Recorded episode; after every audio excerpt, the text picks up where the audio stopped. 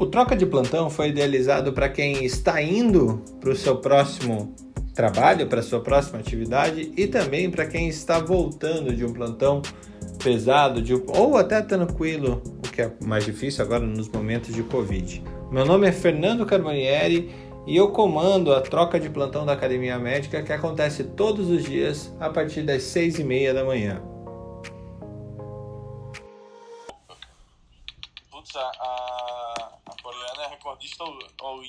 À toa, viu? A mulher é boa.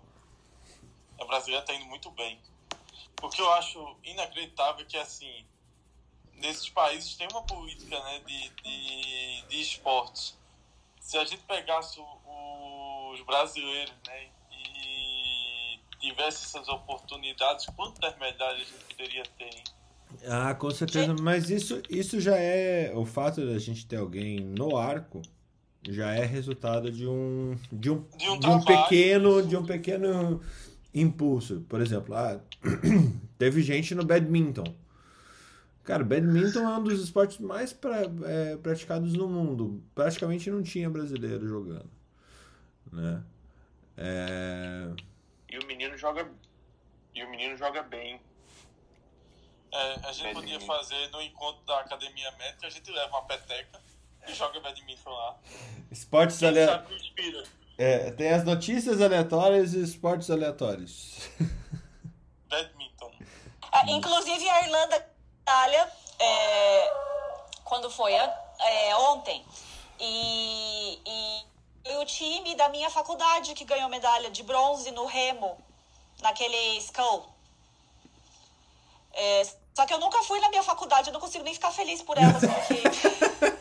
Eu nunca fui lá, cara, eu nunca fui. É, é, eu fiquei chateada, porque eu fiquei pensando. É, porque quando eu fiz, é, quando eu fiz faculdade na, no Brasil, eu tinha, do, tinha dois campeões brasileiros de judô. Então, a gente, meu, era muito legal, a gente ganhava todas as intermédias, os caras eram super. Era uma delícia torcer pra eles. Aí eu fiquei pensando na molecada que tá na faculdade agora. Imagina, tipo, o seu time de, de remo da faculdade foi medalha de bronze. Não, é, é, o time. Na faculdade. Mas agora é o time. É o time de LOL. Ou o time de FIFA 2021.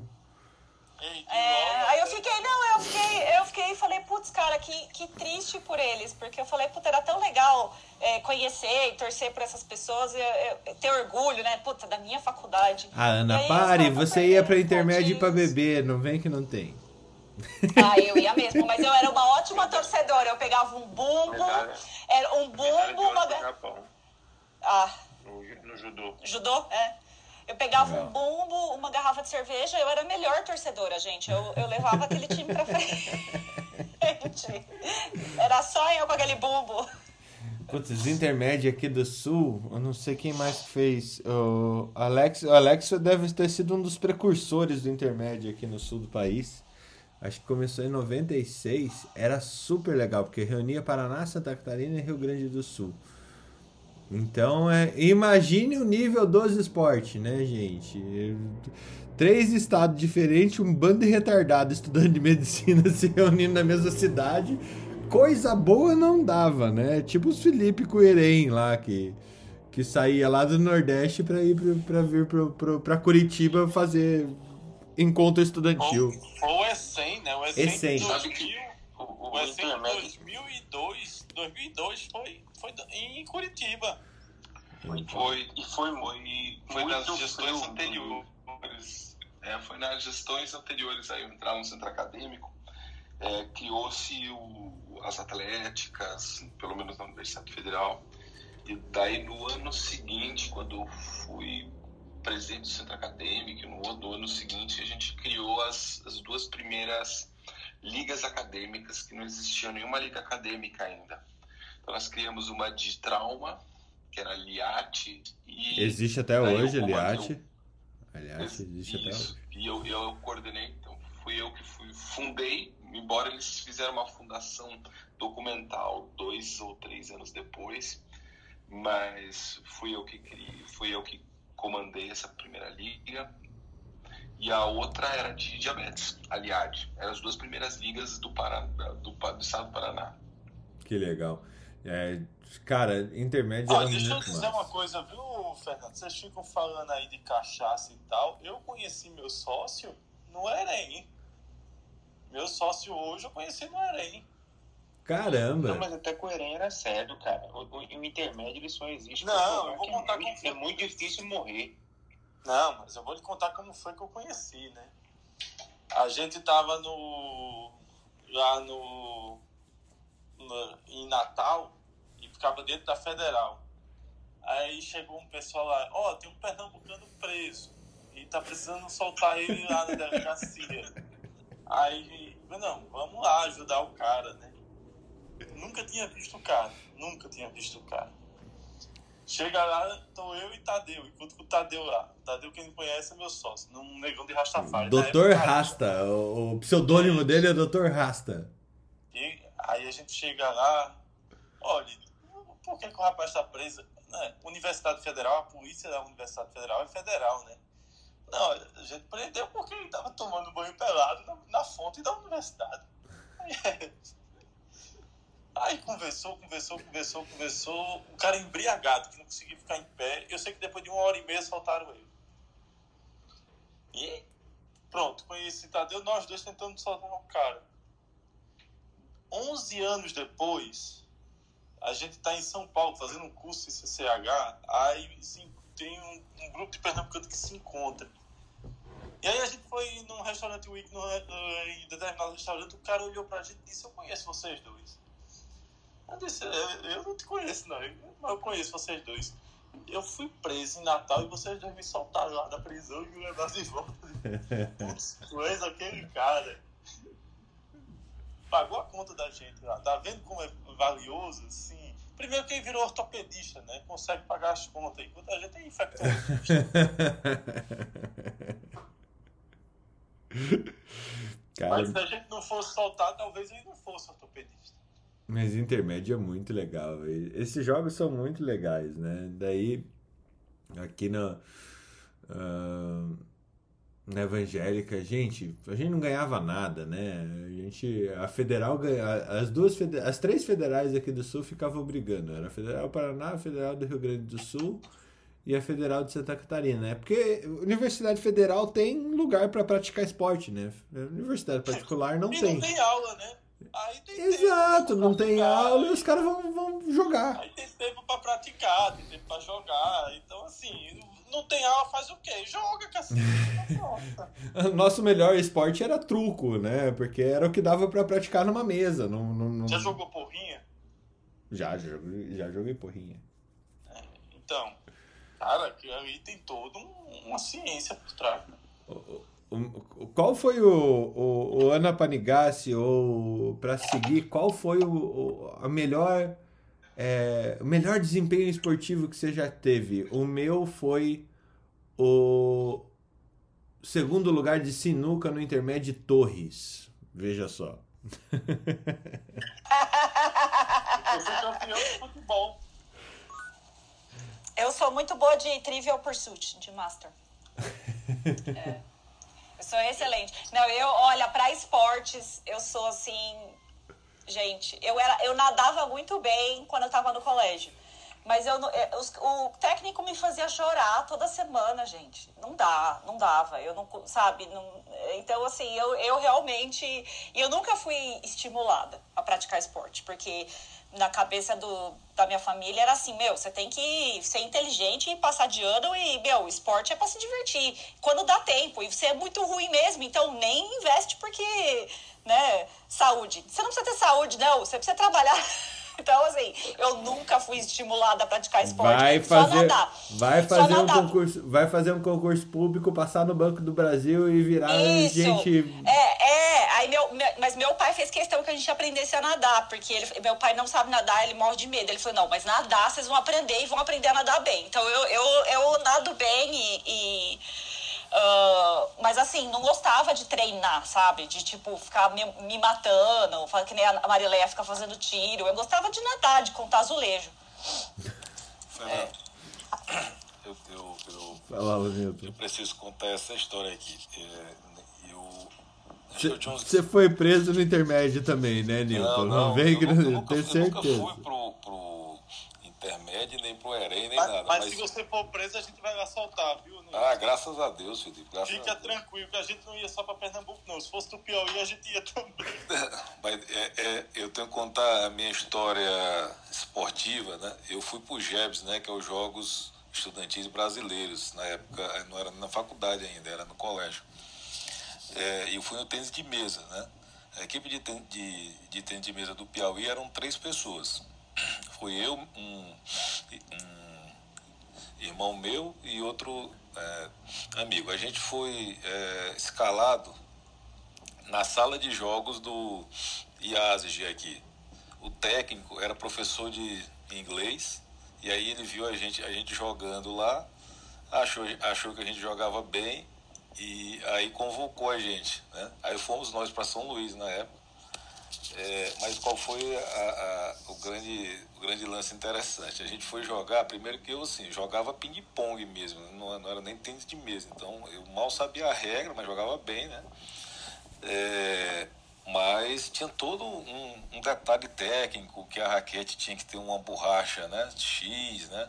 importada, que o efeito tal, não sei o que, e eu não sabia de nada disso, né? Só jogava. Então tinha ali o que, uns 15, 16 anos. É, aí fomos jogar lá em São Luís com um monte de cara bom, né? Do Brasil todo. E, e aí a gente foi. A nossa, o nosso, a nossa camisa, né? O uniforme para jogar, ela tinha umas listras brancas, só que não podia. Né? Não podia porque a bola era branca e confundia com a bola. Né? Então a gente chegou para jogar lá na hora, a camisa era azul com branco, e aí o juiz queria proibir a gente de jogar, né? Porque não podia jogar com camisa branca. Aí o que, que a gente, a gente é, conseguiu lá? Um pincel, um pincel azul, e nós pintamos todas as listas brancas da camisa para poder participar do jogo. Aí passamos uma hora lá pintando a camisa para jogar antes, entendeu? Sair todo manchado de tinta e a minha, a minha raquete era uma raquete nacional, não sabia nada de nada disso aí, né? E aí tinha um lance lá que o cara, antes do jogo, olhava a raquete do outro para saber que tipo de raquete de borracha era, né? Que tipo de efeito dava com aquela borracha. Aí o cara veio pedir a minha raquete para olhar, a minha raquete era nacional. Aí ele olhava assim, não entendia nada. Aí eu também não sabia o que, que ele estava fazendo, peguei a raquete dele, fiquei olhando também, não sabia nem o que, que eu estava vendo. Eu tava aí começando a jogar. Eram dois ortopedistas vendo o eletro, né? Era mais ou menos essa sensação, é, Felipe. Dois ortopedistas acompanhando. Aí, é, exato. Aí eram duas chaves, né? Aí nós ficamos em último numa chave né? e o Maranhão ficou em último na outra chave. É, aí, pô, então, então vamos saber quem é, é, quem é o último do último, né? Então aí a gente pegou, é, convidou a, a, a, outra equipe lá do Maranhão de, ó, agora, agora, agora bora jogar um jogo nosso aqui, né? Fora, da, fora do torneio. E aí a gente ganhou, então a gente ficou em penúltimo, né? Digamos assim, oficialmente falando. Mas foi muito interessante essa participação. E esse clima, cara, é, é legal que a nossa vila lá, da, da Vila dos Jogadores, era num colégio público de São Luís, lá na periferia de São Luís. E a gente dormia no colchão, no chão, era um negócio bacana. Aí teve um, teve um piauiense que ganhou uma medalha de ouro no judô. E aí na hora que chegou esse cara lá, cara, é uma festa, assim, é um clima muito bacana esse negócio de jogos, assim. Aí eu fico imaginando o que é ser jogador é, lá nas Olimpíadas, né? Um, um atleta lá nas Olimpíadas e ganhar alguma coisa, porque realmente é muito massa, é muito bacana isso aí. Mas foi bem interessante essa participação aí do Cara, no, aqui nas Olimpíadas do Rio, não sei se vocês foram, mas Fui, tinha... fui um monte. Animal, né? E tinha, e tinha as casas, né, Newton? As casas dos países. É... Eu vi a final do, do salto com vara na casa da França. Foi super legal. Repete essa frase, por favor. Eu... Eu vi a final do salto com vara na casa da França. Tá, só. Não, Quem bem. é essa França, né? Quem é o França? Quem é o França? Mas era, era, era um ambiente lá no Rio de Janeiro onde todos os, os cidadãos do país se encontravam de noite depois do dia olímpico, né? E, e teve um dia que eu fui no, na casa da Holanda. Cara, é muito legal. Ainda mais quando o país ganha um monte de medalha, né? Porque daí eles, na hora que chegam os atletas lá para o país, para os cidadãos que foram até a Olimpíada receber, assim, é realmente uma, uma festa incrível, né? Todo mundo, é Heineken para todo lado, mas na, o mundo para a hora que, que os atletas chegam, porque eles são realmente cultuados, ovacionados e merecem realmente todo esse reconhecimento pró, próximo é, das pessoas ali do país, né? Realmente, nossa, muito legal, muito legal mesmo. É, esse culto ao esporte, eu acho que é, que falta aqui no Brasil de alguma forma, né? Como a gente já falou em outros episódios, a gente é muito bom de assassinar reputação e muito ruim de cultuar coisas boas, né? Né, é. Que aqui cultua alguns esportes específicos, né? Se você for ver no vôlei, no futebol, o povo ovaciona, mas tem alguns esportes que não são acompanhados. É, mas mesmo assim, né, Ana? Se o cara ganha bronze, na verdade, para muito brasileiro, ele perdeu o ouro e o prata. Isso é verdade, é. Isso é não, de não apoiar como um guerreiro, né? Te entendo. Que ah, não, é. aqui, aqui o Brasil, assim, nunca viu o cara Aí começa a torcer. E aí o cara perde o ouro começa a detonar. Nunca viu, nunca acompanhou, não sabe a história, o que fez, o jeito que foi. Quem viu. Ninguém tá falando do Robert Scheider. Ontem ele já tava em terceiro. Tô dizendo, ele vai ganhar o ouro. Aí vai ser aquela alavancagem. É, o cara já é campeão. Ele foi campeão mundial 12 vezes. 12. 12. Campeão mundial no negócio 12 vezes. Eu, eu fico tentando imaginar o que eu poderia ter sido campeão mundial 12 vezes. Aí vem aquele silêncio, é um né? fenômeno. Não, Te conta a piada. Realmente, Felipe, eu também, eu também tentei ficar vendo aqui o que, é que, o que, é que você ganharia 12 vezes. Realmente, é, eu tô tentando assim. Eu, eu tô, na verdade, talvez piadas de quinta série, né? Eu talvez ganhasse 12 vezes. Por exemplo, teve essa piada ingrata aí que eu acabei de fazer. Tem a piada da natação também, né? Ai. No Japão, né? Essa, esse negócio, se você assistir, né, Fernando? Você. Qual, qual é o, o, a modalidade da natação que você gosta mais? Borboleta.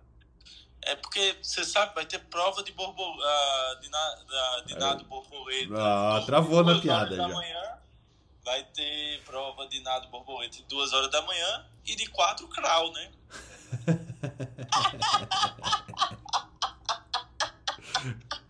eu fiquei pensando, se, se eu falar. O melhor para falar era borboleta, mas o crawl era mais legal.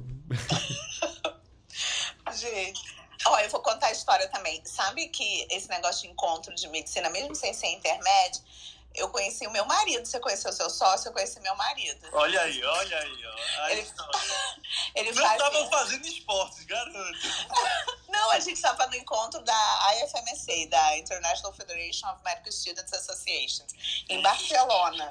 Nossa. Caramba. Caramba. Another level. Imagina eu falar um negócio desse rápido, desse jeito. Aí é bem mais que entra em inglês, imagina falar um negócio rápido desse jeito. Não sabe, não. Ai, de tanto que eu já falei na vida, sabe? Conheci, conheci meu namorado na IFMSA em Barcelona. A International Federation of Medical Associations. E conheci. Pô, e eu. Aqui, eu não vou nem dizer, eu conheci. Eu conheci numa parada cardíaca meu esposo. Ai, gente, que isso? Foi, é sério. A paciente parou, a gente entrou na enfermaria. A paciente não voltou, mas a gente voltou. Ai, que bonitinho. Ah, que bonitinho. Uma vida terminou para uma nascer. Duas, né? Três, que tem que contar nós dois como uma. Céu. Hoje o Felipe tá atacado, cara. Vocês bom, estão bom que é hoje, hoje né? Hoje ele tá atacado. Hoje, né? Só hoje pouco mais. Messias, Mas você. Eu, eu você... ia falar um negócio. Ah, sim, vá falando. No encontro da IF, IFMSA. IFMSA. Em Barcelona. Não, mas não era isso que eu ia contar, não. Entrando no cavalo branco ali na, nas ramblas. na calçada. onde eu conheci ele andando mesmo, tava andando lá. Sabe onde é que a gente ficou? A gente foi isso foi em 95, na Vila Olímpica, lá de de Barcelona? Mil de Barcelona, é de 92. É 92. É. Então você Aí, ficou ali perto da do Nossa, como é o, é, o nome lá da, da fonte cantadora? Ah, vou saber não, que lá tem tudo nome estranho lá em catalão. É Mouro, na verdade, né? Eles têm uns nomes estranhos lá, não aprendi uhum. nada lá não. Sim, você tava, você tava apaixonado. Você tava apaixonado, não deu pra aprender muita coisa. O Alexandre tá falando um negócio aqui de Mondwick, sei lá como é que é o nome. É Mondwick, é isso mesmo. É isso que ele tá falando aqui. É, é o teleférico, o Mondwick é o teleférico. Sabe? É, teleférico, tem a fonte. Ele acabou de falar pra mim atrás e tem um palácio, que foi da, da coisa. Mondwick, eu fui toda ele quarta acabou de dizer aqui pra mim. Toda quarta e domingo a fonte canta e aí a força da água sai de acordo com, a, com o ritmo da música, toda quarta e domingo. Nossa, não lembro nada disso aí, Felipe. Mas você, tá, é, apaixonada, Ana. Você, tava, você não tava olhando é, pra cidade. Aí fica lotado de gente lá pra ver a fonte cantando dia de quarta e domingo, toda quarta Nossa, tem tanto tempo, né? Essa, foi em 1995. Você ah, não tem tanto crédito. tempo que eu conheci minha esposa, mas é como se fosse ontem. Eu lembro de cada detalhe. Gente, eu não vou nem contar quando eu conheci meu marido, porque é, tá muito cedo ainda pra vocês. Precisa de um copo de vinho, tá muito cedo ainda. É, é, precisa de um pouco de vinho, uma cerveja. Eu conto como eu conheci ele. E só um, só um detalhe, viu, Ana? Uma dica. Eu aprendi catalão em uma hora. Uau! Oh, como é lá vem, lá vem a paia, lá vem a como, paia. Como é saída em francês? Não, como. Sorti, sorti. Sortier, sortier. Cadê o biquinho? Sortier. Como é saída em espanhol? Salida. Pronto. Tudo começa com francês e tudo termina em espanhol. É sortida em catalão. Entendi. é sério. Eu catalão tive... começa com francês e termina em espanhol. Mas sabe que quando eu. Acho que não é tão fácil assim. Lá tinha um outro problema. Eu já testei com outras palavras. Bota. Todas as palavras eu quando, eu quando eu fui, eu falava espanhol. E aí eles têm raiva, né? Eu não sabia. Tem, eu falava espanhol, o povo me respondia em inglês, quase queria me bater lá. É, tu, tu, é, tu vai de Argentina, dentro da, da igreja com o marido, quer o quê? É assim, pô. Vai no País Basco com a bandeira da, da Espanha pra ver o que acontece, vamos explodir. Tu é doido, meu Deus. A gente fala espanhol, oh, eles tá rebate é, o inglês e quase que querem bater na gente lá. É tu, é, é tu pegar a camisa do Palmeiras e ir pro. Ó, ó, o que você vai falar. Pensa, pensa no que você vai falar agora, hein? Entendeu? Vai com a camisa do Palmeiras pro estádio do Corinthians. É do mesmo jeito. Né, eu pensei, eu pensei que você ia falar é a mesma coisa que você pegar a camisa do Palmeiras e pedir empréstimo no Banco Itaú. Se você tem que pedir empréstimo é, na Crefisa. Crefisa, né? É, você já imaginou se a Polícia Federal bate no Palmeiras? O que é. tem de título em fax lá? É. Ana, continua essa história esportista Não, ou história. Eu, que eu ia contar era outra história, do negócio aí do que a Ana Panigas falou, que ela tem razão, assim. Essa questão de que, ah, quando vai você quer ser um estudante de alto rendimento, as pessoas não entendem que o esporte é positivo e ficam querendo é, colocar que só uma área da sua vida é importante. Hoje em dia, ainda assim, meu filho estuda numa escola que é uma das que mais aprova no Brasil para vestibular. E é pequenininho, gente. E a escola não estimula esporte, não. Eles estimulam Olimpíada de Matemática, Astronomia, do que seja mas o filho de uma amiga, ele é campeão da, da faixa etária deles de taekwondo. E a, a escola não, não é, modificava o horário, tinha a possibilidade dele mudar um horário de uma disciplina para ele fazer o esporte e a escola não não liberou. A mãe teve que ir lá e dizer assim, gente, o esporte ensina meu filho a ter disciplina para estudar, pelo amor de Deus, para conseguir que liberassem para ele ter direito de competir. Então, assim, é, meio. Eu acho que a gente tem que rever isso, a importância do esporte mesmo. Começa desde aí, né? O meu marido tem mania, já falei para vocês, de esporte. E o meu filho mais velho estava fazendo natação, fazia academia e o tênis. A escola falou que era muito, que ele tinha que diminuir um pouquinho a gente acabou tirando de um. Mas é, é, é assim que acontece. Não, comigo era assim, se você era bom de esporte, eles estimulavam. Se você era ruim, não, nem vai, nem vai vai atrapalhar os outros. É, nem vai você vai atrapalhar os outros. E aí e era o contrário na, na, e, na, na, parte acadêmica, assim, se você é ruim, não vai lá atrapalhar a Paula que ela tá indo bem. Eu acho isso, isso é tão errado, porque a gente deve claro. estimular todo mundo a, a é. andar com todo mundo, entendeu? A, a e, e para mim era muito assim, eu era boa aluna e ajudava muito as minhas amigas que não eram tão boas. E, mas na quadra, ninguém queria saber de mim. Eu falei, meu, tira ela que ela tá atrapalhando, tá, tá atrapalhando. E, e assim, eu nunca fui estimulada a ver o esporte como algo bom para minha saúde. E até hoje eu sou assim. E, eu, e, e o único esporte que eu faço, que eu gosto, que aliás eu consigo fazer, é Pilates, porque eu faço supervisionado com fisioterapeuta. Que não é um esporte. Muito... Deixa eu te é dizer esporte. que não é nem um esporte. É, então, mas assim, é, é, é o mas meu esporte é que eu faz. É, é saudável, gente. A Marileia faz. É ótimo. É, não, eu faço com fisioterapeuta. E, e, só que assim, eu também não consigo mais. Agora que eu tô desempregada, eu não consigo pagar. Porque imagina quanto custa uma, uma fisioterapeuta particular na, na Europa. Oh. Então, assim, eu não consigo mais. Agora, o, o, o eu acho que a gente devia. A, a, gente tinha que estimular tudo assim. Ah, essa criança é boa de artes, desenha bem. Eu lembro, eu lembro que a minha madrasta contou essa história para mim outro dia. Falou: olha, eu lembro quando você era pequenininha. É, e, gente, e, você chegou um dia em casa e eu tinha uma amiga que desenhava muito bem, hoje ela é advogada. Ela desenhava super bem. E, e ela pintou um cavalo roxo e ficou lindo. E ela tomou, e, eu, e olha minha madrasta me contando, e aí você veio me contar que ficou lindo, e ela tomou o maior esporro da professora, porque cavalo não é roxo. E aí o e outro ganhou um dinheirão com o livro da vaca roxa, né? É, então aí eu falei, quer dizer, a menina tava lá expressando, se expressando artisticamente, uma criança, né? Se expressando artisticamente e tomou um esporro, porque o cavalo não é roxo.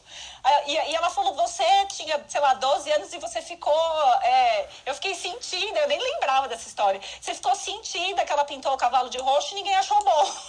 E eu acho que devia, sabe, devia, deixa as pessoas se expressarem, lógico, dentro dos limites do que é, né? Mas assim, pô, é, a gente devia estimular tudo em todas as crianças. Depois você escolhe o que você quer fazer para a vida. Né? O problema é quando a pessoa é. leva cavalo ro é, vaca roxa, cavalo roxo pra, pra medicina, né? Que daí sai cloroquina cura o Covid. Mas uh, deixa é, a pessoa não. se expressar. Não, não dá pra deixar todo mundo se expressar, não. A minha menina de dois anos desenha melhor do que eu. É, então. Eu, eu concordo com a Ana que a gente tem que estimular as múltiplas inteligências e não só uma inteligência cartesiana. Então a gente tem que explorar e estimular talentos em todas as áreas, super concordo com isso. E essa da faca roxa, vocês têm que ir atrás. É um publicitário super famoso que ele mostrou que a gente tinha que criar as vacas roxas. Tem que saber criar a vaca roxa para você poder aparecer. Então, eu, a minha irmã, que é muito mais nova que eu, ela teve a sorte de. Então, lá na, na medicina da USP tem uma escola de esportes para crianças que é super legal que você não é assim, então a criançada vai duas vezes por semana e não é assim, natação, é, basquete, não, você não tem um esporte certo. Você vai e você pratica todos os esportes. É, desde esportes de verdade, aprender as regras de basquete, não sei o que, até jogar queimada e. É, Pô, e era, era, muito, muito bom legal, na queimada. Porque... Se tinha uma coisa que eu era bom nesse mundo, era queimada. Nossa, eu era péssima, não tenho força em membros superiores, então. Aí, mas assim, era legal que, assim, ela, ela participava de todos. Então, assim, tem esporte que você é melhor, tem esporte que você é pior, mas quando você tem, sei lá, 12, 13 anos o legal é justamente isso. Você joga todos os esportes, aí depois você vê qual você gosta mais e, e sem pressão, entendeu? Tipo, ah, você gostou bastante, quer treinar mais? Então vamos, né? E conhecer todos os esportes e brincar com os colegas e ver que você é bom em algumas coisas e não é bom em outras, outras você vai perder. E tudo bem, porque a vida é assim. Sabe? E, e aí, sabe, eu, é, e também, é, isso era uma coisa que eu só tive quando eu ia para acampamento de inverno. A gente é, aprendia os esportes e artes e, ah, você não pinta tá bem? Ah, legal, vamos fazer outra coisa, vamos, sei lá, é, Jogar queimado. Entendeu? Porque criança tem que ver aqui. Você tem que fazer de tudo e tem que ver que se você não é bom em algumas coisas e você é bom em outras. E se aquilo te diverte, porque também é esse que é o problema. Eu gostava de jogar basquete, me divertia, mas eu era, eu era ruim e o povo tinha, gostava de falar que eu era ruim e, e não deixava eu me divertir porque eu era ruim, entendeu? Ai, não, você tá atrapalhando. Eu falei, pô, eu só quero brincar um pouquinho, entendeu? Deixa no legal. Sabe, a gente tem muito disso. Ah, é ruim, então não deixa nem jogar, que é pra não atrapalhar os outros. Pelo menos meu colégio era assim. Pô, meu, eu gostava, achava divertido. Não acertava uma bola, mas tudo bem. Ia, ia assim, estimular esse lado. Ah, pelo menos correu, fez exercício, é, se divertiu com os amigos, deu umas risadas. Ninguém me estimulava que falava, não, você vai se decepcionar. Deixa decepcionar, porra. Tu sabe o que, é que eu tô pensando aqui até agora? Como é que o Fernando é bom em queimada com 1,94m? Uma mira desse tamanho. eu não te, nem sempre eu tive 1,94m, né, Felipe? Eu imagina já fui os pequeno. Bração, imagina eu, os bração. Eu não nasci com 1,94m, né? Mesmo porque Olha, eu tenho 1,89m. Eu roxa pra vocês do é, Seth Godin, né? O Purple Cow. É super famoso esse, esse publicitário e esse livro. Cara, o Seth... É, cadê? Eu tô sem o... Deixa eu abrir o, o meu Telegram. Pra quem não tá no Telegram, pede aí o negócio que eu tô. Manda, aos... eu mandei no WhatsApp, mas manda no Telegram aí, por favor. Telegram, Telegram, Telegram. Tô compartilhando aqui. Obrigada. Ô, Ana, mas você não contou a tua história ainda da IFMSA. Ah, é? Conta a história. Contei, gente, que eu fui lá no, no congresso era uma GA, né, que é uma General Assembly, tinha todo o ano em agosto. E foi em Barcelona, foi a primeira vez que eu fui. E meu marido estava lá, pela faculdade dele, que era Jundiaí. E aí a gente, é, na verdade, eu estava conversando com um alemão e ele se aproximou e falou assim: Ah, você fala alemão? Eu falei, falo. Aí continuei conversando com o alemão. Foi ah, a minha... Ah, ja, ein bisschen. Ich kann ein bisschen Deutsch sprechen. Mein Deutsch ist sehr schlecht. Nein, ist sehr gut. Ah. Pô, a mulher. A mulher... O sotaque de carioca tá demais. ah. Não, gente, cê, cê, a mulher vai, passa, faz fellow no Karolinska Institute, não sei o que lá, cheira, fala francês, alemão, espanhol. É, Ana, é, sou seu fã. Eu tô na, tô na faculdade. Catalão. Se ah, não, fala, catalão não. Se fala ah. francês e fala espanhol, fala catalão. Você inventou essa, né? O, Veja aí, bota aí no Google. O francês eu falo só um pouquinho, porque eu estudei, há, gente, há muito, muitos anos atrás, pouco uso. Mas eu falo assim, se eu chego lá na França, eu me viro. Agora, o que eu tava contando era do...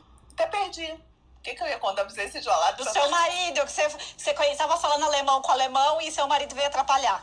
É, mas ó, demorou essa história, tá? Isso foi a primeira vez que conheci ele. Teve que ter mais três viagens pra gente começar a namorar.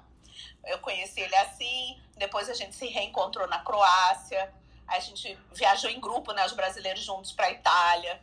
Aí lá eu já comecei a falar, hum, ele é bonitinho. Aí depois, uma outra viagem, só em 98, eu conheci ele em 95. Na Grécia, que a gente começou a namorar. Nossa, que namoro internacional, Ai, que, que coisa. Que vida triste. Ai, eu tô, tô deprimida que a pessoa vai pra Europa quatro vezes por ano na faculdade. Isso era na faculdade ou na residência? Na faculdade.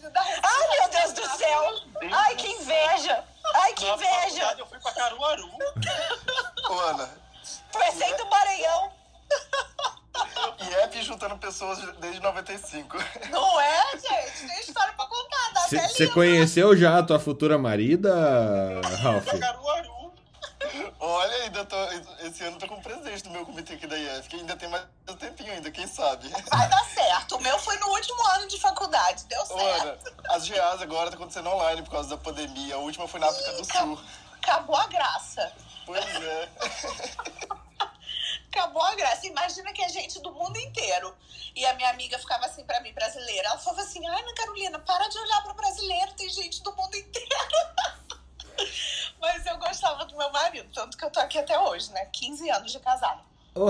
Você teve no, no evento nacional que teve aqui em Curitiba, da IF, há uns dois anos atrás ou não?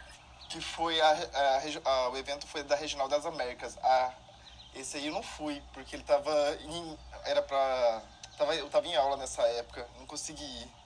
Mas queria ter ido. Mas como que funciona? Que a gente tem a Assembleia Nacional, que é o evento tipo que junta todos os comitês das faculdades aqui do Brasil. Hoje a gente tem mais de 220 comitês locais, é, de 220 faculdades. Aí, pelo Brasil, hoje a gente já está chegando umas 10 mil, uns 10 mil filiados que participam da IF. Aí, internacional, aí tem o, o evento das Américas e tem o evento da Europa. Cada, cada continente tem o seu evento. E depois tem a General Assembly, que é esse que a Ana falou, que é em agosto, que junta todos os países em um local, que vai as, as comitivas. Cara, e eles são. O pessoal da UF é tão certinho, cara. Assim, eles, eles são muito burocráticos. Você tem uma instituição de, de acadêmicos de medicina que é burocrática, é a tal da IF. Porque, é, de uma forma ou de outra, eles, as decisões demoram uma vida.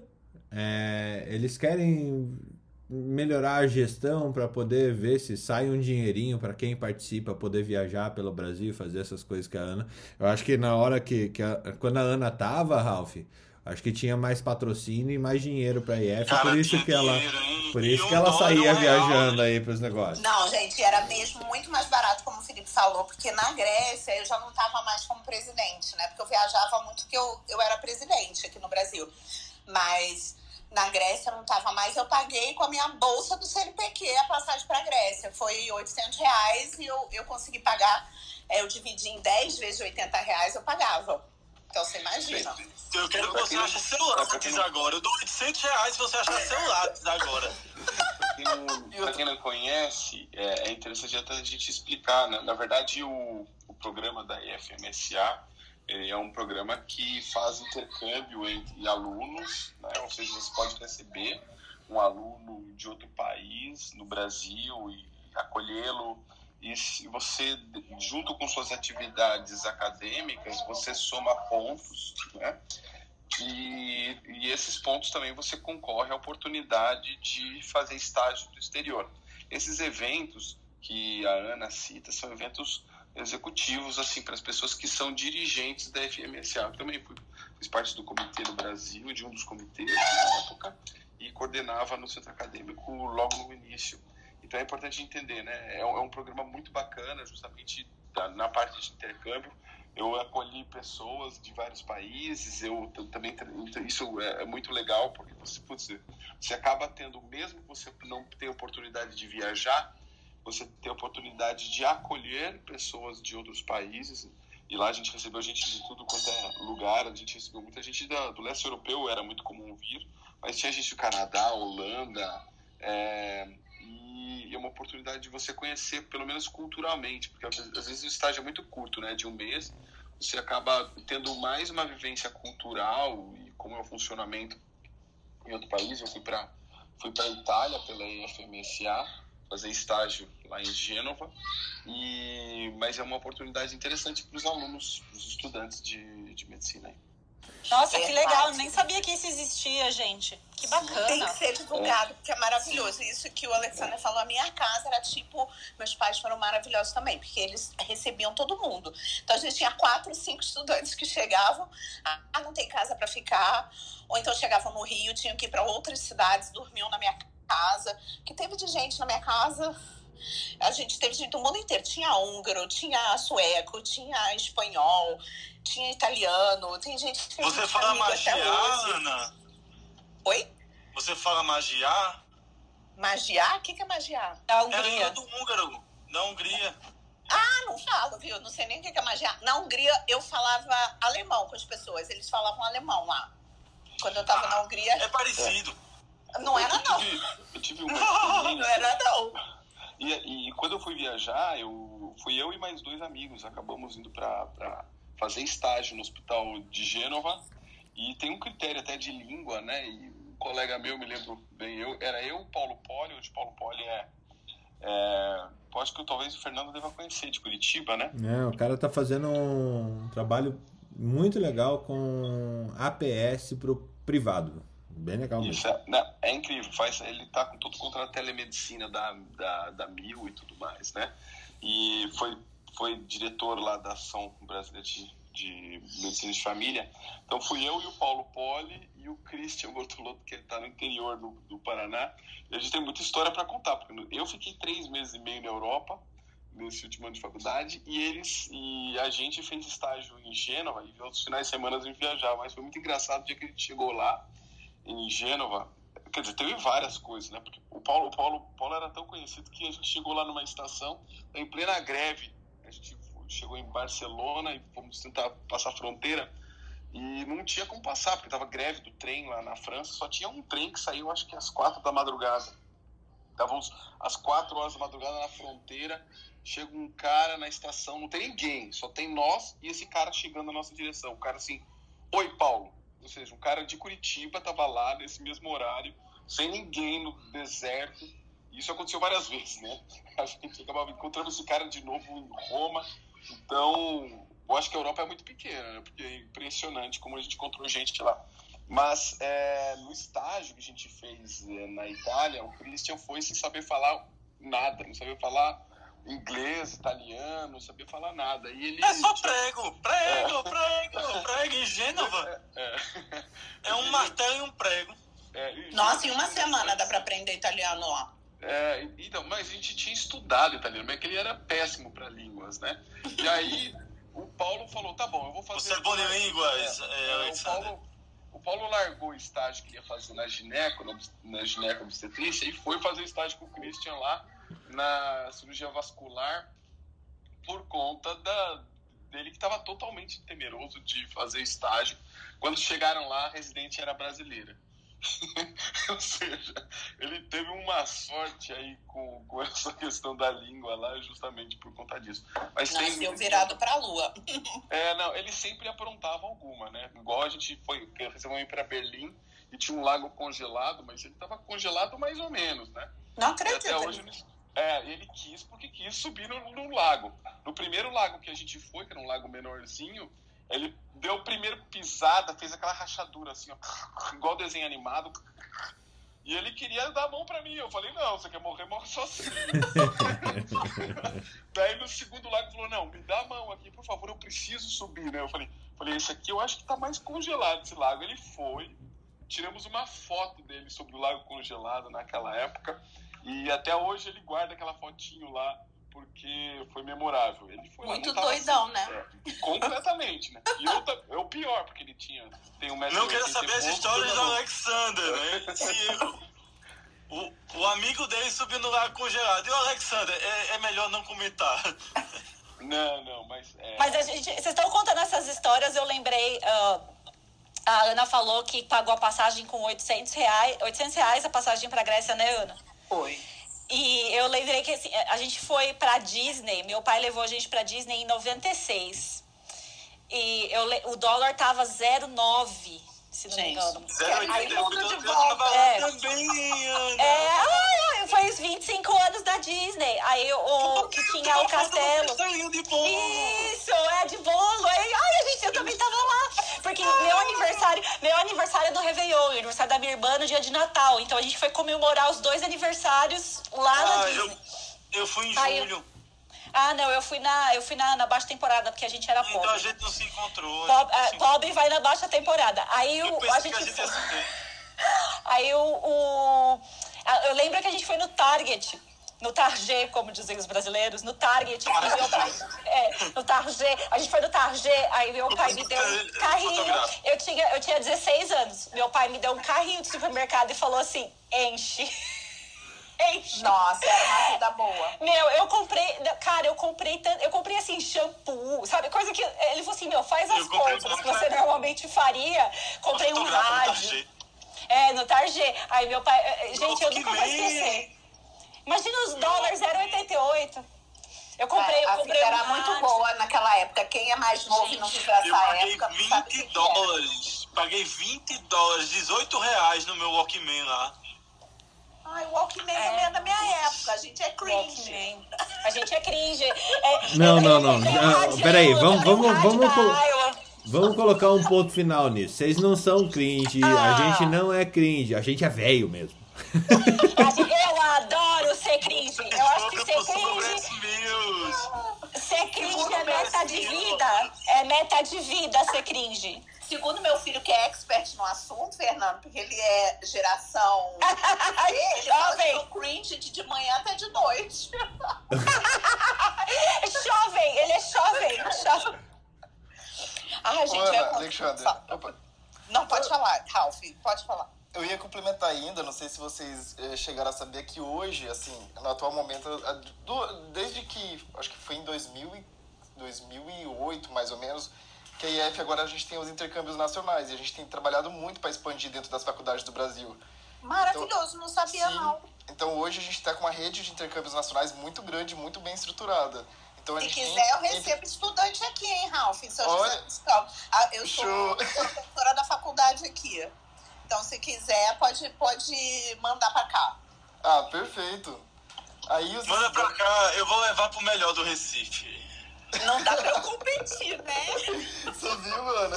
Não Mandar vou conseguir competir com o Felipe. A gente leva pro melhor do Recife. Aqui, perto, quem for bom aluno, quem for bom aluno, Porto de Galinhas. Quem for mau aluno, Igrejinha de Piedade. Toma essas picanhas. Toma essas picanhas e vai salgar a carne ali. Por quê? Você vai entender. Mas, Gente, mas esses, é... esses... Opa. Não, é, é, é muito interessante. Eu, eu, tenho amizade com algumas, algumas pessoas que eu recebi até hoje. Inclusive, em 2019, dois anos Também. atrás, eu fui para a Sérvia visitar meus amigos lá, é, a Dušica e o Ivan, é, um oncologista e outros é, Ivan. otorrino. Oi? Ivan. Ivan. Ivan. Ivan. É, lá é interessante a língua sérvia, né? Porque eu fui fazer estágio na Sérvia também, né? que os nomes são conjugados, né? Ele, você conjuga o nome da pessoa, né? Ivane ou Ivanu, dependendo de como você coloca na frase. É um negócio muito doido. Mas eu, eu, eu, eu, eu tinha recebido eles, depois eu fui para lá e o ano, há dois anos atrás eu fui para lá de novo e eles quando veio pro Brasil também, eles... Então a gente acaba criando amizades longas, né? Não, não, não tive como a Ana, né? A Ana é como a Ana é. Mas, inclusive... Até casou, né? É. Mas a minha amiga, que era representante nos Estados Unidos, que é minha amiga até hoje, ela veio no meu casamento. Ela já veio aqui em casa. A gente já, na verdade, até meus pais já foram para casa dela, minha irmã. A gente ficou super. Ela fala que ela é minha irmã. Ela, me... ela, ela brinca e fala que ela é a Ana Paula, porque ela é brasileira e é minha irmã. Ela, ela fala. É ela... Ana Yumi. Ana Yumi. né? oh, gente, eu, que legal! Assim, eu tenho um segredo para contar para vocês. Eu tenho um segredo. É, sábado eu faço, eu vou fazer 11 anos de casado, sabe? E minha mulher não está lembrada disso. Ela tá escolhendo, hein? Que Ela mentira! Tá que mentira! Ela é ruim de data e não se tocou ainda. E ela é ruim de ah, data mesmo. Tá. É, não, os três últimos casamentos ela não lembrou. E ano passado era os 10 anos, tá? Ela só lembra do aniversário. Cara, isso, isso aí é Ela só lembra do meu aniversário. Não, isso, isso é estratégia. Ela só lembra do meu Também aniversário acho. porque é no mesmo dia do dela. Ela só lembra do meu aniversário porque é no mesmo dia do dela. Aí sábado, faço 11 anos de casado. Então, não dá para levar para jantar porque tá tudo fechado, né? Dá 11 horas, fecha tudo. Não dá para sair para canto nenhum. Não dá para fazer nada da vida aqui. E vou fazer um negocinho em casa, vou drogar as meninas e fazer um jantarzinho em casa. até porque a, até as tias não estão em Recife nessa data, para complicar a minha vida. Que nem essa estratégia eu vou ter. Então, assim, se alguém estiver aceitando duas crianças, eu tô mandando, viu? Pode mandar aqui que a gente aceita também. Você não tá entendendo a mais nova, mas tudo bem. Pode mandar. Você vai devolver ela nos trinques. Vai devolver nos trinques. ela vai ficar aqui com mais dois. Vai, você vai ver que vai mudar tudo. Gente, puxando o último gancho a respeito desse assunto, eu vejo como que é bacana. Coitado do Ralph, desculpa, Ralph. Não, não, aqui. Minha nossa, volta, Ralph.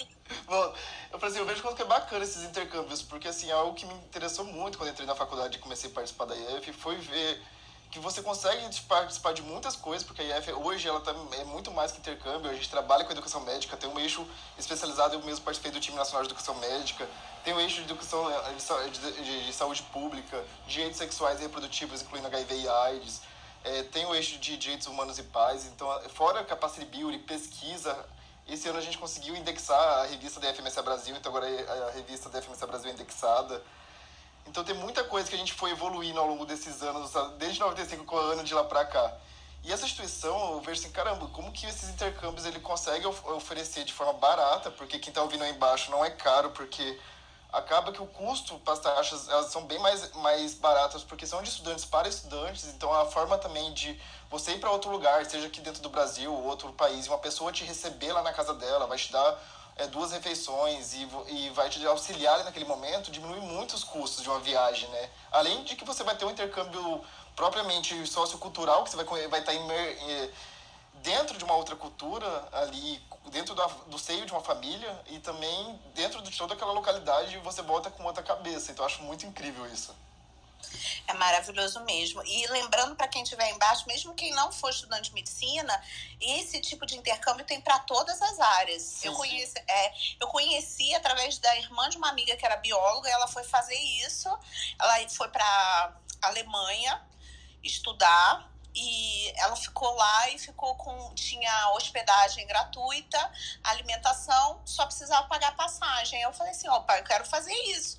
Tem para medicina? Ela falou, tem. Aí foi aí eu fui atrás, porque eu queria fazer um estágio na Suécia na época, que eu tinha ido estudar na Alemanha, tudo começou isso, que eu fui fazer curso na Alemanha de alemão e lá eu minha melhor amiga era sueca e eu queria ir para Suécia. Aí eu resolvi que eu queria fazer um estágio e foi assim que minha vida mudou, tá? Que eu fui parar nesse negócio, que eu viajei o mundo inteiro, que eu conheci meu marido. Então, é, claro, eu sempre tive essa vontade de viajar e de falar línguas, mas só que o negócio ia crescendo. E... É, naquela época, ah, desculpa, pode falar até. Não, eu ia contar que a gente, a FMSA é uma oportunidade, se tiverem mais estudantes é, ouvindo, porque, como o Ralph falou, não é só isso, não é só esse intercâmbio. Quando eu estava lá dentro, eu fui Parro Liaison Officer, que é quando você é oficial de ligação da AFMCA com a Organização Pan-Americana de Saúde. Então, eu fui para a Assembleia Geral da Parro, em Washington. Eu é, conhecia os ministros da saúde, é, conversava com eles, saía para jantar. Então, assim, é uma outra, é, é, um, é um outro nível de, de conhecimento. Então, eu acho que é uma oportunidade, quem puder e quem porque na época que eu fazia faculdade as pessoas achavam que eu era louca diziam como por que, você vai fazer isso que e eu Até achava hoje é, e eu fazia isso, de, eu passei a faculdade inteira fazendo isso. Dava até agora para abrir uma Mas, agência. Olha, eu, eu, vou, eu, eu fiz vou... isso. E só trouxe benefícios para minha vida. Eu acho maravilhoso e estimulo todo mundo a fazer. As pessoas. É legal. Isso é... que o Ralph falou. Oi, Fernando, desculpa. Não, é que eu ia falar, Alex, as pessoas que eu, que eu vejo que têm um destaque maior dentro da profissão, elas participaram de algo muito maior que elas, né? É, e algo coletivo, né? Então, é, participar da IFMSA, participar do seu centro acadêmico, meter a cara e, e e, e, participar da atlética e se envolver no esporte, isso com certeza te dá subsídio como acadêmico, te dá network, é, porque para quando você precisar resolver alguma coisa, você vai ter mais gente fora do seu pequeno micromundo para poder te ajudar a, a resolver os, os problemas que a vida vai te apresentando. E e no fim do dia, toda essa troca que se faz, seja pelo meio do esporte que a gente falou, ou pela IFMSA, pela DENEM, ou agora pela EMED, é, também, que é a mais nova dessas instituições que reúnem acadêmicos de medicina, é, elas abrem excelentes oportunidades para você entrar em contato. O que, que eu gosto Sim, da IF? O que, que eu mais. É, assim, eu não participei da IF, mas depois que eu me formei, eu ajudei a IF em várias coisas, estive em contato com vários eventos da IF. O que eu acho super interessante é que eles buscam não ter uma bandeira política, eles têm uma bandeira da IF.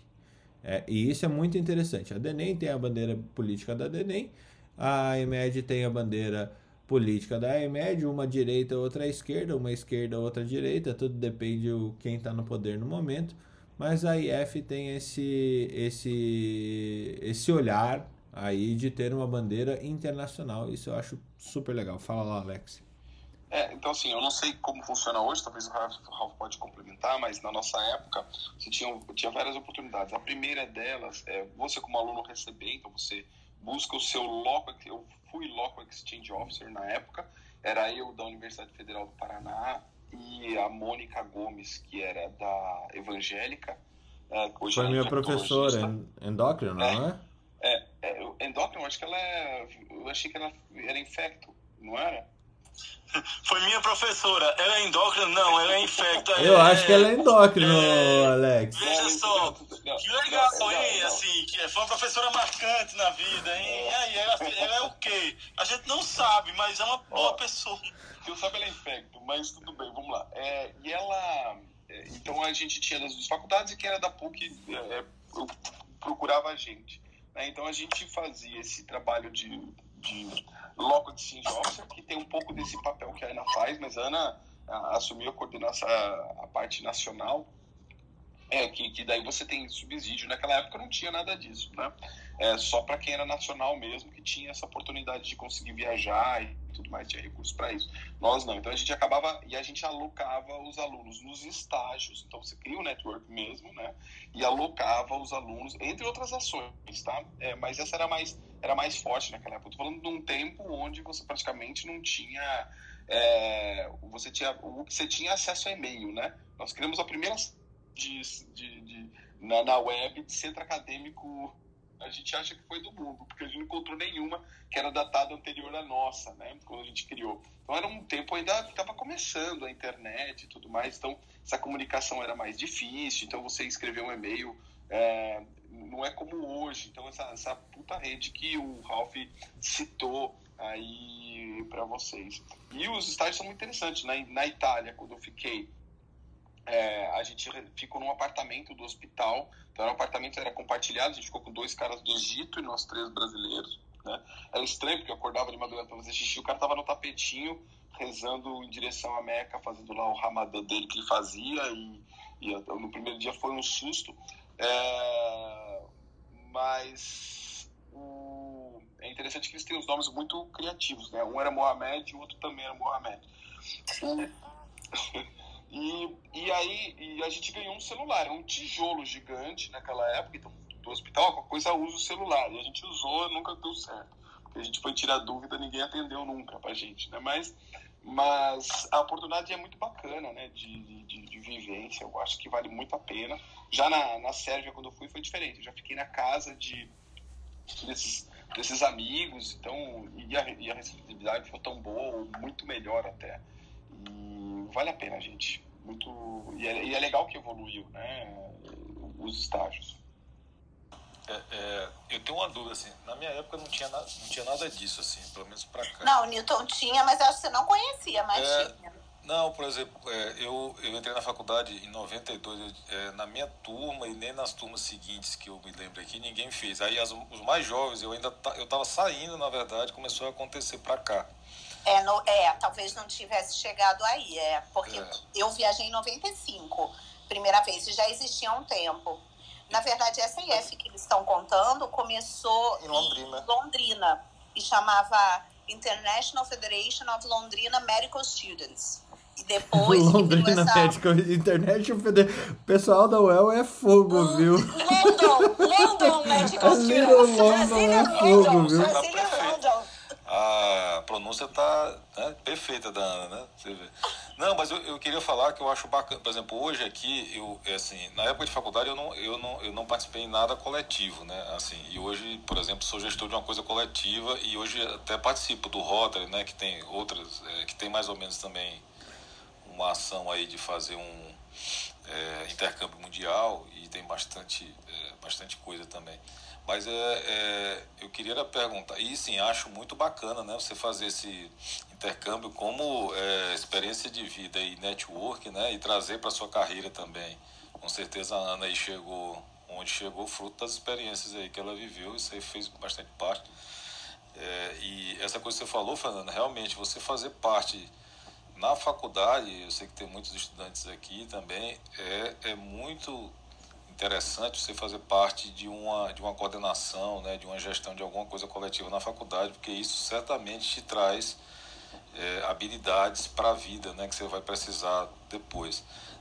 Real, realmente na época eu só tava, né, eu só é, estudava mesmo, não tinha, aliás, tinha até um certo preconceito quem era do CA, viu, Alex, para mim era o pessoal que não, que não é, estudava na época. Bando mas, de maconheiros sem vergonha! É, não, já mudei muito, mas era verdade, tô falando a verdade. É, eu, eu queria ir para a faculdade para realmente estudar, né? Aí, mas, é, é, mas eu acho interessante o seguinte, em que período assim vocês fizeram e como é que vocês passaram, por exemplo, mais de um mês? Vocês trancavam a faculdade para ficar viajando? Como é que é, como é que isso acontece? Não, naquela época fazendo as férias, tinha férias. Né? É. É. Agora acho que tem menos, né? Mas na minha época tinha férias em julho e depois de dezembro até fevereiro era férias. Hoje, Newton, como que funciona? Viu? Assim, Pelo você tem um período... Eu pergunto porque eu tenho uma filha que está fazendo medicina, né? Eu queria até saber também, até para... Queria... Tá vendo? O Ralph, acho que o Ralph vai explicar. O Ralph está lá agora, ele está explicando. Então, Newton, hoje como que funciona? A gente tem o PI e o, é, e o PIN, que é o internacional, que é o programa de intercâmbio internacional, e o programa de intercâmbio nacional. Esse, esses programas, eles são anuais. Então, assim, você vai ter de janeiro a dezembro. Aí o estudante de medicina, ou não precisa também de ser de medicina, pode ser de outra queira fazer esse intercâmbio, ele vai concorrer, igual o Alexander falou mais cedo. Tem a questão da pontuação, do que você já fez extracurricular, isso vai somar para te concorrer ali às vagas, isso na primeira chamada, para você concorrer ao boom total de vagas. Depois que você concorre a isso, você vai colocar, ah, você vai preencher lá para você concorrer em um período específico do ano que é bom para ti. Então, assim, ah, minhas férias vão acontecer em julho, então você vai concorrer às vagas de julho daquela localidade que você quer fazer seu intercâmbio, seja ele nacional ou internacional. Então tem essa vantagem de você se organizar conforme o seu cronograma. Então, ah, eu estudo uma faculdade pública que, independente do, do cronograma, as minhas férias é, são lá em outubro, digamos assim. Tu consegue também fazer esse intercâmbio dentro de outubro, que lá também tem vagas para aquela, aquela, aquela época do ano. Entendeu? É, Ralph, e em todos, em todos os estados tem um representante, é isso? Tem. Hoje a gente tem mais de 220 comitês, Newton, pelo Brasil afora. Então a Teresina tem da, da UFPI, que eu sei, tem também da UESP, tem. Ixi, a gente tem tantos comitês hoje que aqui em Belém a gente tem quatro. Explodiu é... com a quantidade de. são muito orgulhosos, né? Ah, bacana. Valeu a pena. Não bacana morreu. Mesmo. Ah, não, tá incrível aí. Nossa, eu amo. Maravilhoso. Obrigado, obrigado. Época... Muito massa isso, realmente. Ralf, você vai ter não, que passar falar. isso pela IF para aliciamento de pessoas para IF. para você mostrar onde que esses doidos da IF lá de 20 anos atrás chegaram e o que, que isso significou na vida deles, viu? Não, eu vou, eu vou, convidar já a Ana e o Alexandre. A gente teve um evento que foi a, última Assembleia Geral que a gente convidou um dos fundadores lá atrás, que foi. Ah, como que eu, eu esqueci o nome dele agora, mas ele participou lá do dia. O Bruno? O Bruno, isso. Aham. Uhum. E ele, gente, ele é muito louco, né, Ana? Tipo, disse que ele era, tipo assim, totalmente aleatório e fazia as coisas. Ia, é, vamos supor, ele pegava e pegou o sonho de criar IF dentro do Brasil, lá de uma experiência de fora, e foi dando os murros e murros para conseguir fazer, e juntou a galera doida para acreditando nesse sonho também, e foi evoluindo. Eu falei, caramba, até o. Nossa, e tá vivo até hoje é maravilhoso. Na minha época, gente, eu fui fazer porque ninguém fazia. Eu consegui isso porque eu fui o primeiro do Rio de Janeiro, não tinha no Rio. E eu liguei para eles porque falava, eu sou tudo também para ponto e quando eu quero conseguir uma coisa, sai de baixo. Então, isso que a Alexandra falou, ah, tem que ter pontuação para viajar. Eu falei, vou tirar pontuação máxima porque eu queria ir para Suécia. Aí eu fui, li lá o que, que precisava, receber aluno, ser local exchange officer. Aí eu liguei lá e falei, ah, gente, óbvio que já vai ter na minha faculdade, né? Mas eu vou ligar, vai que não tem. Aí eu liguei e falei, ah, eu queria fazer. Aí eles falaram assim, onde você mora? Eu falei, no Rio. Ele, oba, no Rio não tem ninguém. E os estrangeiros queriam vir pro Rio. Então eles me chamaram. Aí quando eu falei que eu falava inglês, francês, alemão, espanhol, eles falaram, ah, então a gente vai botar você pra ser National Exchange Officer.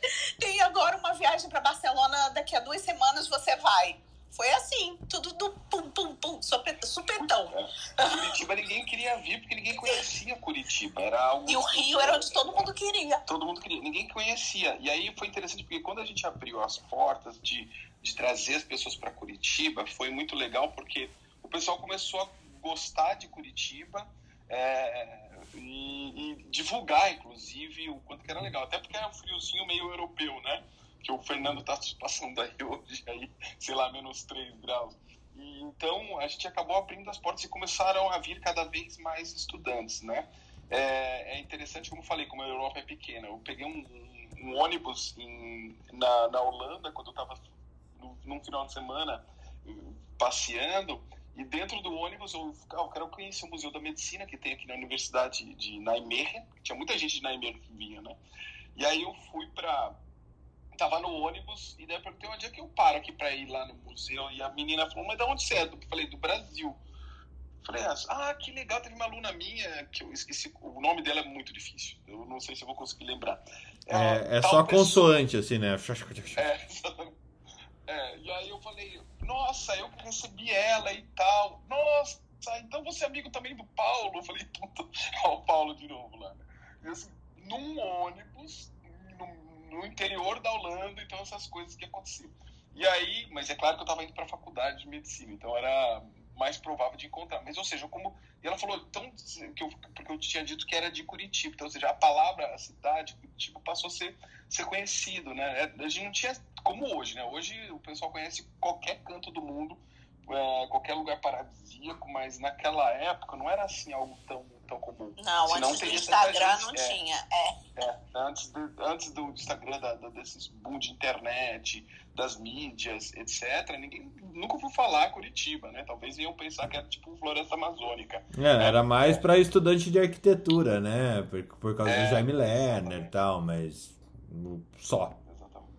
Exatamente. Então não tinha, não tinha essa divulgação, né? Então, putz, é, uma, é, é muito legal assim, a gente fazer essas, essas conversas, porque a experiência era interessante, né? É, na sede eu passei uns perrengues, né? Era um período logo pós é, a guerra de Kosovo, então a gente tinha lá o carro estacionado lá de fora, pegava neve, cobria o Yugo, né? Era Yugo o carro que a gente ia pra faculdade. Jesus Yugo. o Yugo, e a gente, putz, às vezes não ligava, era um sofrimento, tira, jogando água para tirar a neve do, do, do, do retrovisor e sei lá sofrendo até chegar no hospital, né? Então, são experiências bacanas, né? Que, que vale a pena a gente ter passado e, e, e vale a pena. Mas o, o, é estudante eu... ou, é, ou tem filho também que está estudando medicina, é, vale a pena esse tipo de, de, de intercâmbio e, a, e já até tem o Ralph aí como referencial. Hein? Qualquer coisa pode me Manda chamar. sua filha, Newton. Ô, Fernando. Eu vou, eu vou mandar mensagem, viu, Ralph, aí pra ti. Beleza. Hein, Fernando? E uma coisa que você falou que me chamou muita atenção, que você vê como que é a importância de você, tipo assim, se agregar dentro desses, desses, dessas, áreas, dessas áreas coletivas, digamos assim, seja CA, seja IF, ou as outras instituições de representatividade estudantil, eu pego o exemplo do que a gente criou aqui em Belém. Por exemplo, aqui em Belém a gente tem um bom contato com o sindicato. O Sindicato dos Médicos do Pará aqui em Belém é bem forte. Ai, ai, ai. Que tá na, que tá na ai, frente. ai, ai, que medo do que vem. Não, não, eu tô falando assim, do lance do apoio, vamos supor, que não é a questão assim, nem de ser político, não, é de apoio aos estudantes mesmo. Aí a gente fez um núcleo acadêmico dentro do sindicato. Então, assim, o que, que, eles, que, que eles fazem? A gente colocou todas as faculdades aqui de Belém, as quatro, com representantes lá dentro. Então, assim, se a gente tem alguma demanda de alguma coisa que, tenha, que esteja acontecendo, é, a gente acaba levando essa demanda para eles e eles acabam ajudando com a parte jurídica, o que for necessário de aconselhamento aos estudantes, que isso não tinha, isso não havia. Então até agora. Eu achei muito bacana isso aí, cara. Eu acho uhum. que as faculdades têm que estar dentro do sindicato, não com viés político, né? Mas com viés de proteção da profissão, entendeu? Eu acho, acho bacana isso aí. Isso, é bem essa visão que a gente quis aqui, entendeu? Para não ser algo político idealizado, unilateral, não. A gente está lá para receber apoio, para estar tá conversando, ó, tá acontecendo um X problema dentro de uma faculdade, o que, que a gente pode fazer, o que, que a gente pode resolver? A gente como o que, que a gente pode chamar o representante, o coordenador desse curso e ver o que, que pode ser feito. Está faltando professor, está faltando EPI. Agora na pandemia a gente viu uma falta grande de EPI. A gente lutou ali também pela imunização dos estudantes que estavam lá no internato sem estar imunizado, já havia muito tempo que a campanha de vacinação tinha começado, então a gente foi junto com a, com a Secretaria Municipal de Saúde é, conversar com eles, junto com o centro acadêmico. Então, assim, eu vejo se você trabalha de uma forma organizada, que isso também veio um pouquinho o berço da IF, e de forma centralizada, tu consegue fazer muita coisa, entendeu? Então, eu acho isso muito bacana para nesse ponto Nesse ponto, você tem total, total razão, Ralph. É realmente o, o fato de você saber se organizar realmente gera médicos menos infantis. E eu vou explicar isso.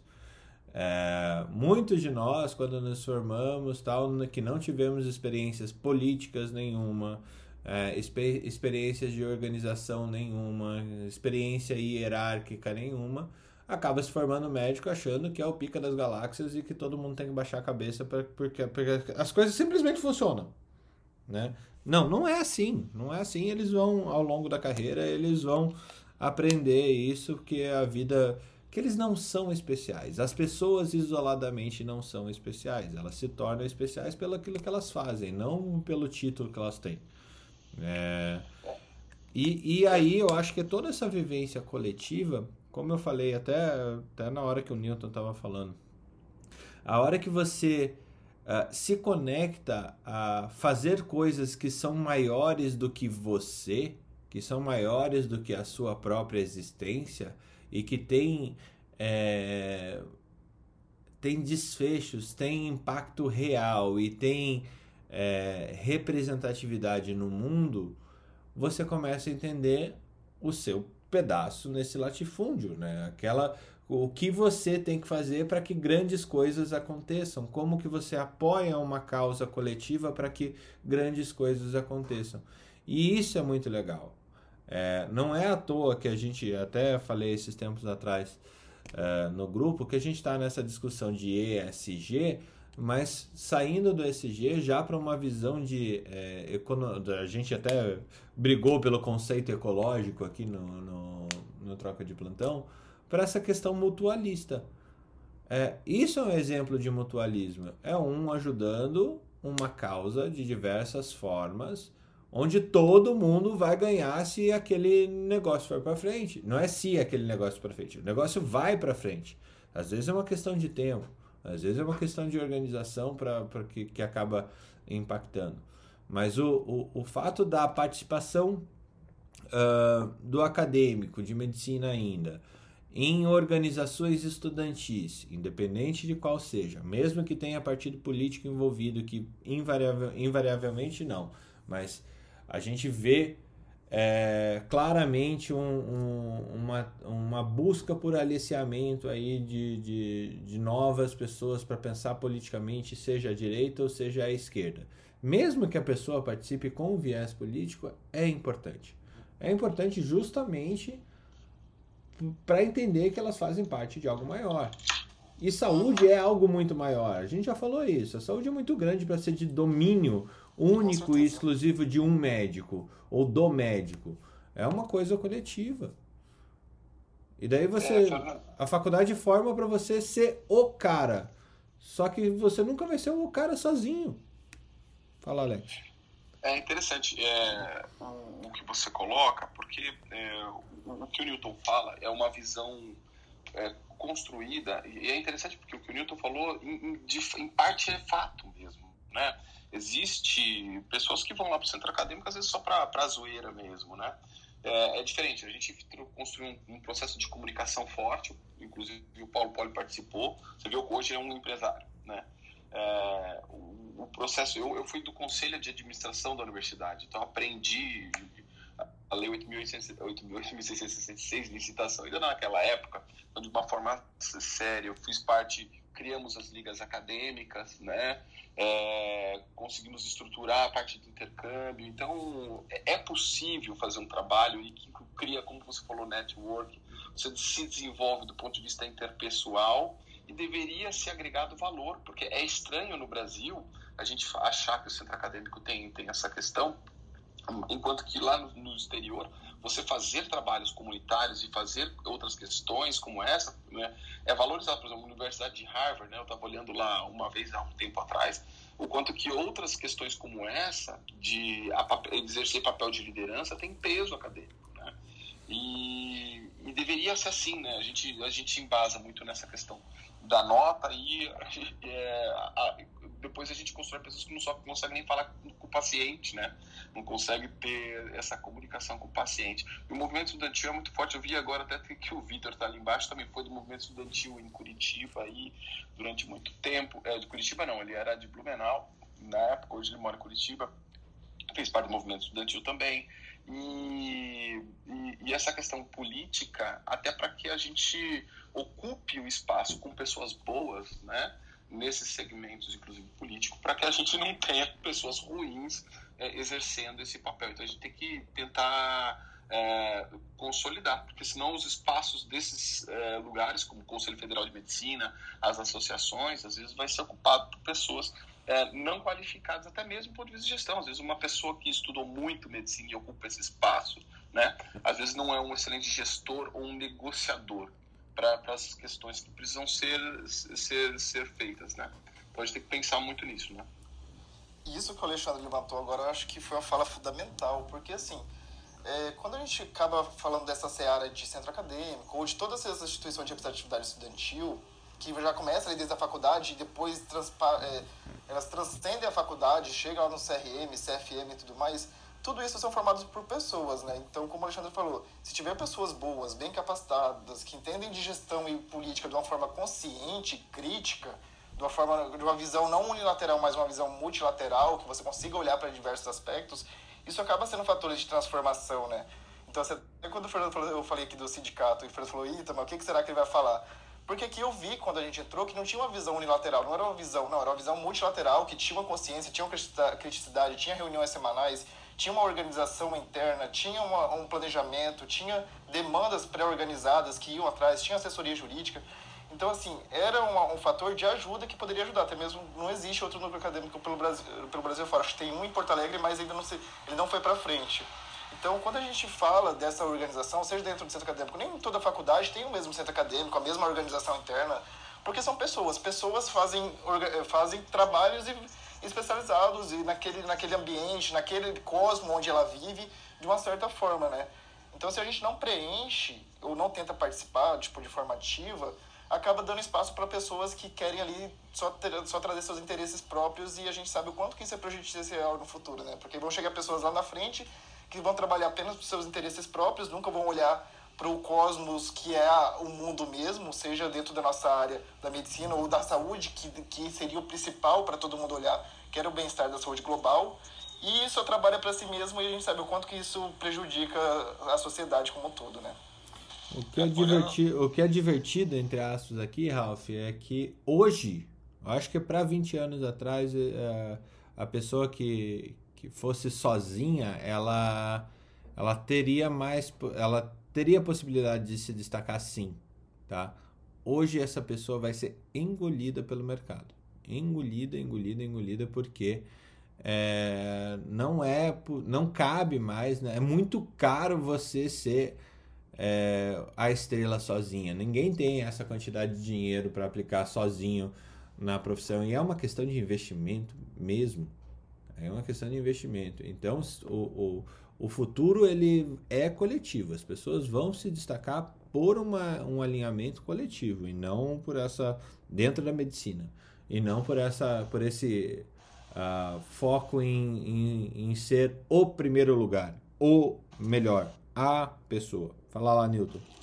Não, o que, o que eu queria dizer, Fernando, é que é o seguinte, é, a característica do médico, pelo menos quando eu entrei dentro quando eu entrei na medicina, era, ela é uma característica mais individualista. Não sei se ainda permanece assim, mas o que eu vejo do ponto de vista de organização, é fundamental que ocorra essas ações, é, como o Ralf está colocando aqui. Porque o que, é que a gente vê na prática? Nós que somos médicos na ponta, né?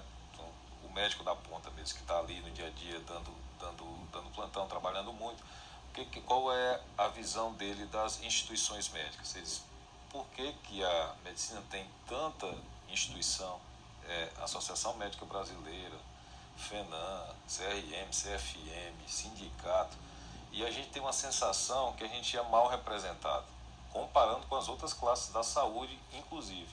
Né? Então, assim, e também o histórico dessas instituições, Ralf, ela mostra que muitas pessoas que por aí tiveram nas é, diretorias na verdade, se catapultaram para cargos eletivos, enfim, usaram essas instituições para benefício, muitas vezes, pessoal. Daí esse preconceito mesmo contra o médico que é um profissional, aliás, do médico contra essas instituições, porque o médico é aquele profissional que tem um grande conhecimento técnico e trabalha muito, né? Então, existe existe ainda, né, esse preconceito. Meu pai fundou o sindicato aqui do Piauí, o sindicato dos médicos, né? Foi um dos fundadores. É, mas ele, ele ele foi candidato, mas nunca foi eleito a carga eletiva, não, mas ele já tinha um viés mais político. Eu acho que o sindicato tem que, tem que resgatar, na verdade, são é, as questões relativas à profissão médica, porque o CRM ele protege a sociedade, não é o médico. Né? Para o médico ele vai proteger uma parte, que é a questão da, da, é, da qualidade de trabalho, enfim, das condições de trabalho, tal, tal. É, o que o médico se vê nesse momento, o que eu percebo, é que ele não se vê representado por nenhuma dessas é, instituições de forma adequada. E como é que se muda isso? No meu ponto de vista, como ações que você está colocando aí. Desde a faculdade, a gente tem que ir para dentro das.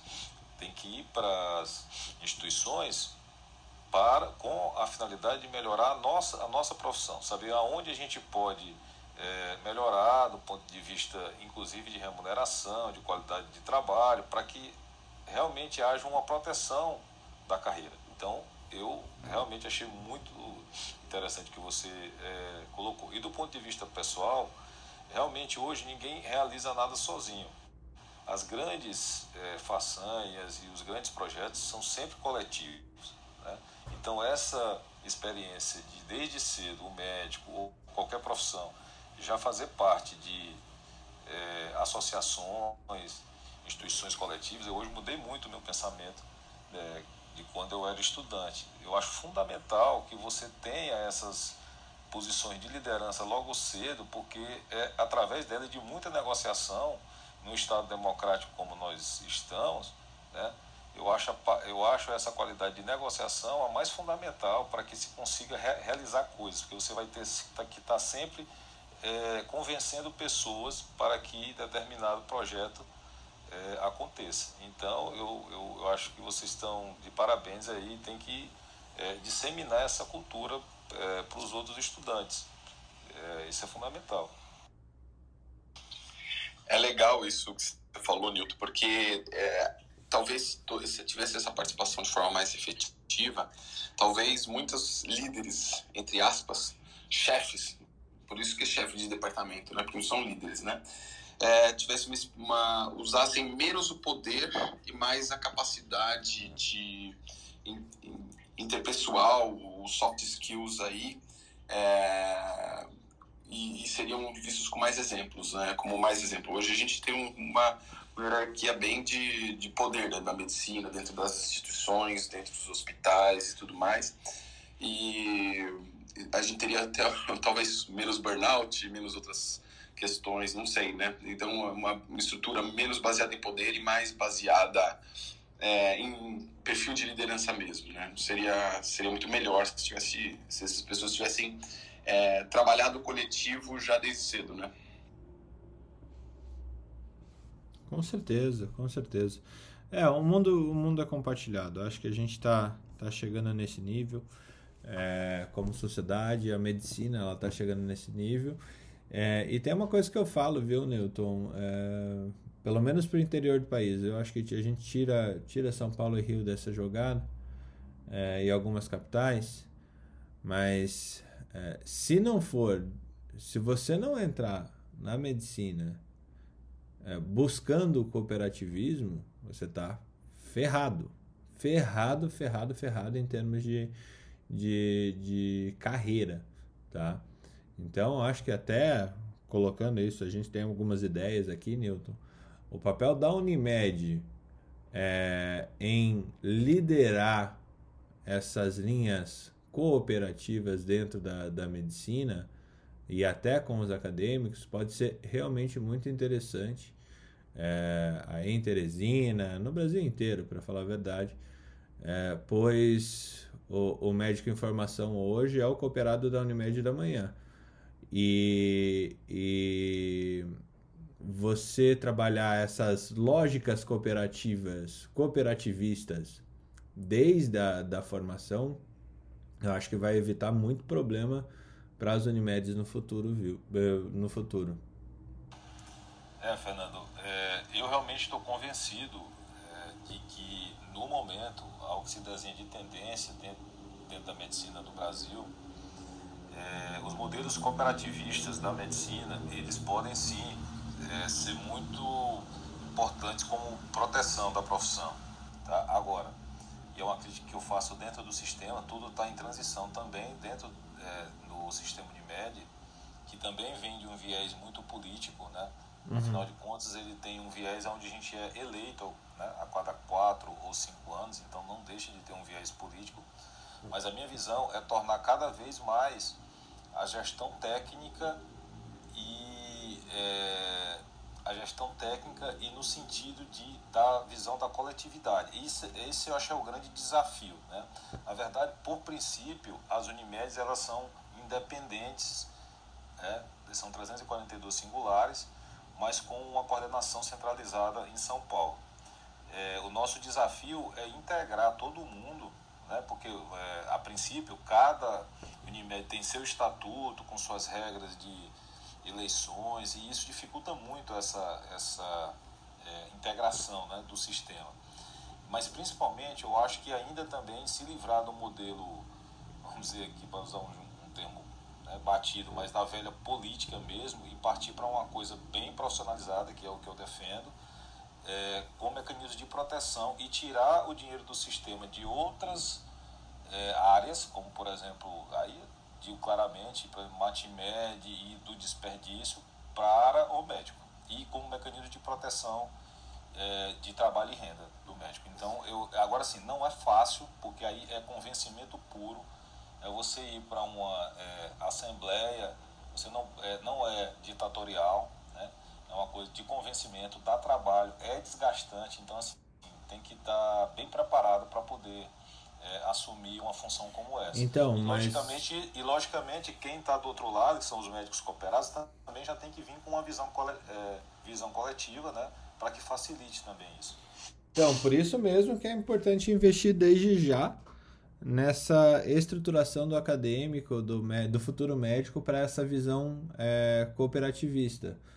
É, porque, de fato, acredito que muita gente que está na faculdade hoje busca esse individualismo, né? Eu quero ser o melhor, a pessoa mais incrível do mundo, porque eu sou especial, nasci especial, passei numa faculdade pública, passei em medicina, que hoje também não é nada muito especial mais. É, Uh, e daí ele começa, na hora que ele entra no mercado de trabalho, ele vê que não é especial e que ele vai ter que aprender a lidar com as outras pessoas, porque ele, ele vive num mundo compartilhado, né? É, é. Muitos desses aí, Fernando, é que entram naquele ciclo de depressão e às vezes até suicídio, né? O Thiago não está aqui hoje, mas é isso. O cara acha que, ah, formei na USP, na melhor faculdade do Brasil, fiz oncologia, não sei o que, cardiologia e tal, vou ser o né, pica das galáxias, e aí de repente se depara com o mundo real. Né? O mundo real ele não está nem aí para isso. Na verdade, você tem um, um, mercado em si que pode realmente é, uma ou outra pessoa se destacar nisso aí, escapar, digamos assim, mas não é essa a realidade de 98, 99% dos médicos. Entendeu? Então você se frustra quando você vem com esse, com esse pensamento. É, e também pessoas que assumem posição de poder e acham que precisam exercer o poder de qualquer forma para conseguir as coisas, né? A gente às vezes está na posição de poder e quanto e, e, o melhor poder é a comunicação e o quanto que as pessoas se identificam com você, né? Então, eu vejo isso porque na medicina tem muito disso, né? De patriarcados e pessoas que assumem posição de poder e colocam o filho para passar na prova de é residência. É feudalismo, né? né? Feudalismo ah, puro. Ainda tem, ainda tem isso, Alexandre? Ainda tem isso? Não, acho que não, viu, Newton? Acho que deve ter sumido. Tem sim, tem sim. É menos, mas tem sim. Não vamos foi, mentir que tem sim. Aqui, né? Foi uma brincadeira. Eu sei que isso acontece. Prefiro. É, essas histórias ficam para os bastidores. tá bom, não precisa contar a história, mas. Fala lá, Messias, você que tinha aberto o microfone. Não, cara, assim, eu ia falar pro Newton, assim, ele ter é, essa visão dele que ele, ele falou, assim, é muito bonita, mas não vai rolar. A partir do momento que as cooperativas de, de saúde que perderam o fundamento dela de autoproteção ou de grupo para passar para ter fins lucrativos, eu acho que ele não vai conseguir tão cedo mudar essa, essa, essa, consciência. Porque hoje, o que, que a gente vê? É, a gente vê os planos de saúde as cooperativas de crédito tentando dificultar o maior número possível de pedido, de coisas, de sei o que. Você entendeu? É, pegando mais uma finalidade lucrativa do que cooperativa. Então, assim, eu acho muito difícil, Nilton. Você vai ter que mover montanhas, cara. Não, mas a ideia é o seguinte: a cooperativa, por lei, ela não tem fins lucrativos, né? Por lei. Aí o que, que acontece? As cooperativas de saúde, do caso de crédito já é um pouco diferente, né? Mas falando aqui da cooperativa médica, né? É, ela tem que concorrer no mercado. Né? Qual é o mercado dela? O mercado de operadora de saúde.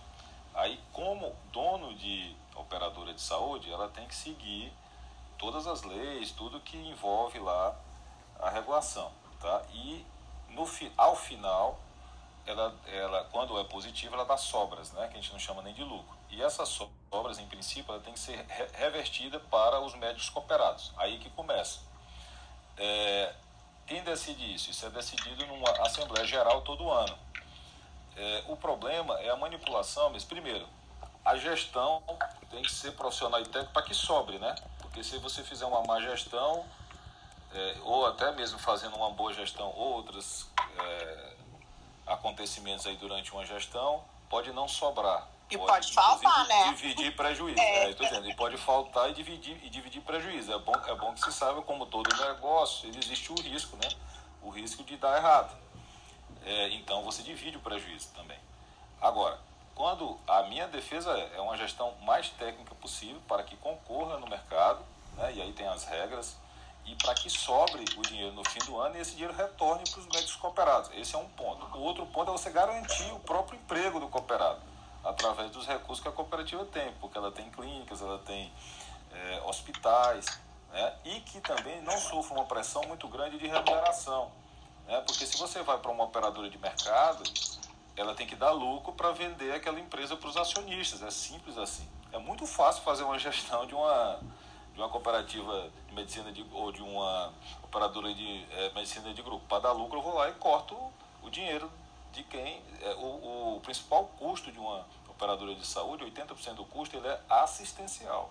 Então eu vou lá e corto de quem faz a, a, a assistência. O grande desafio de uma cooperativa é você não fazer isso e ainda assim dar lucro. Lucro que eu falo sobra para poder dividir para os médicos cooperados. Esse é o grande, é o grande desafio. Agora, para acontecer tudo isso, é, tem que existir também do lado do médico, ele não pode ser um cooperado que ele, que ele acha só que ele é, tem um plano de saúde, que ele trabalha para um plano de saúde. Não, ele é dono da empresa, ele é sócio, entendeu? Então ele está ele, ele tá na alegria e na tristeza. É nesse né? ponto, é, Newton. É, aí é que é o grande lance. Nesse ponto, desculpa até.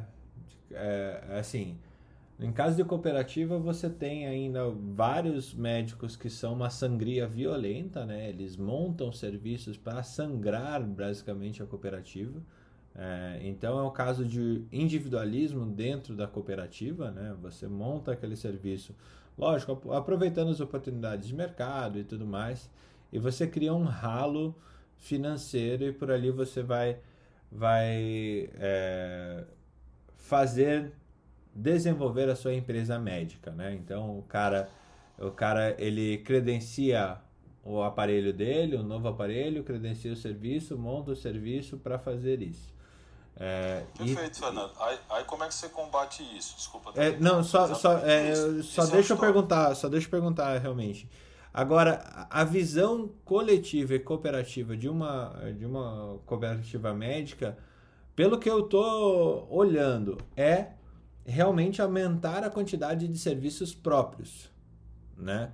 de, de, de coisas próprias. Eu sei que vocês aí em Teresina têm uma, uma. são bem fortes nisso, tem até a oncologia própria, por exemplo, que seria um, um desses ralos financeiros que acontecem. É isso, é para esse lado que a cooperativa está indo, de, de centralizar, de que, é, comprar hospitais próprios, comprar laboratório de imagem, comprar laboratório de análises clínicas, comprar, montar o serviço para que os médicos cooperados possam trabalhar nesses serviços?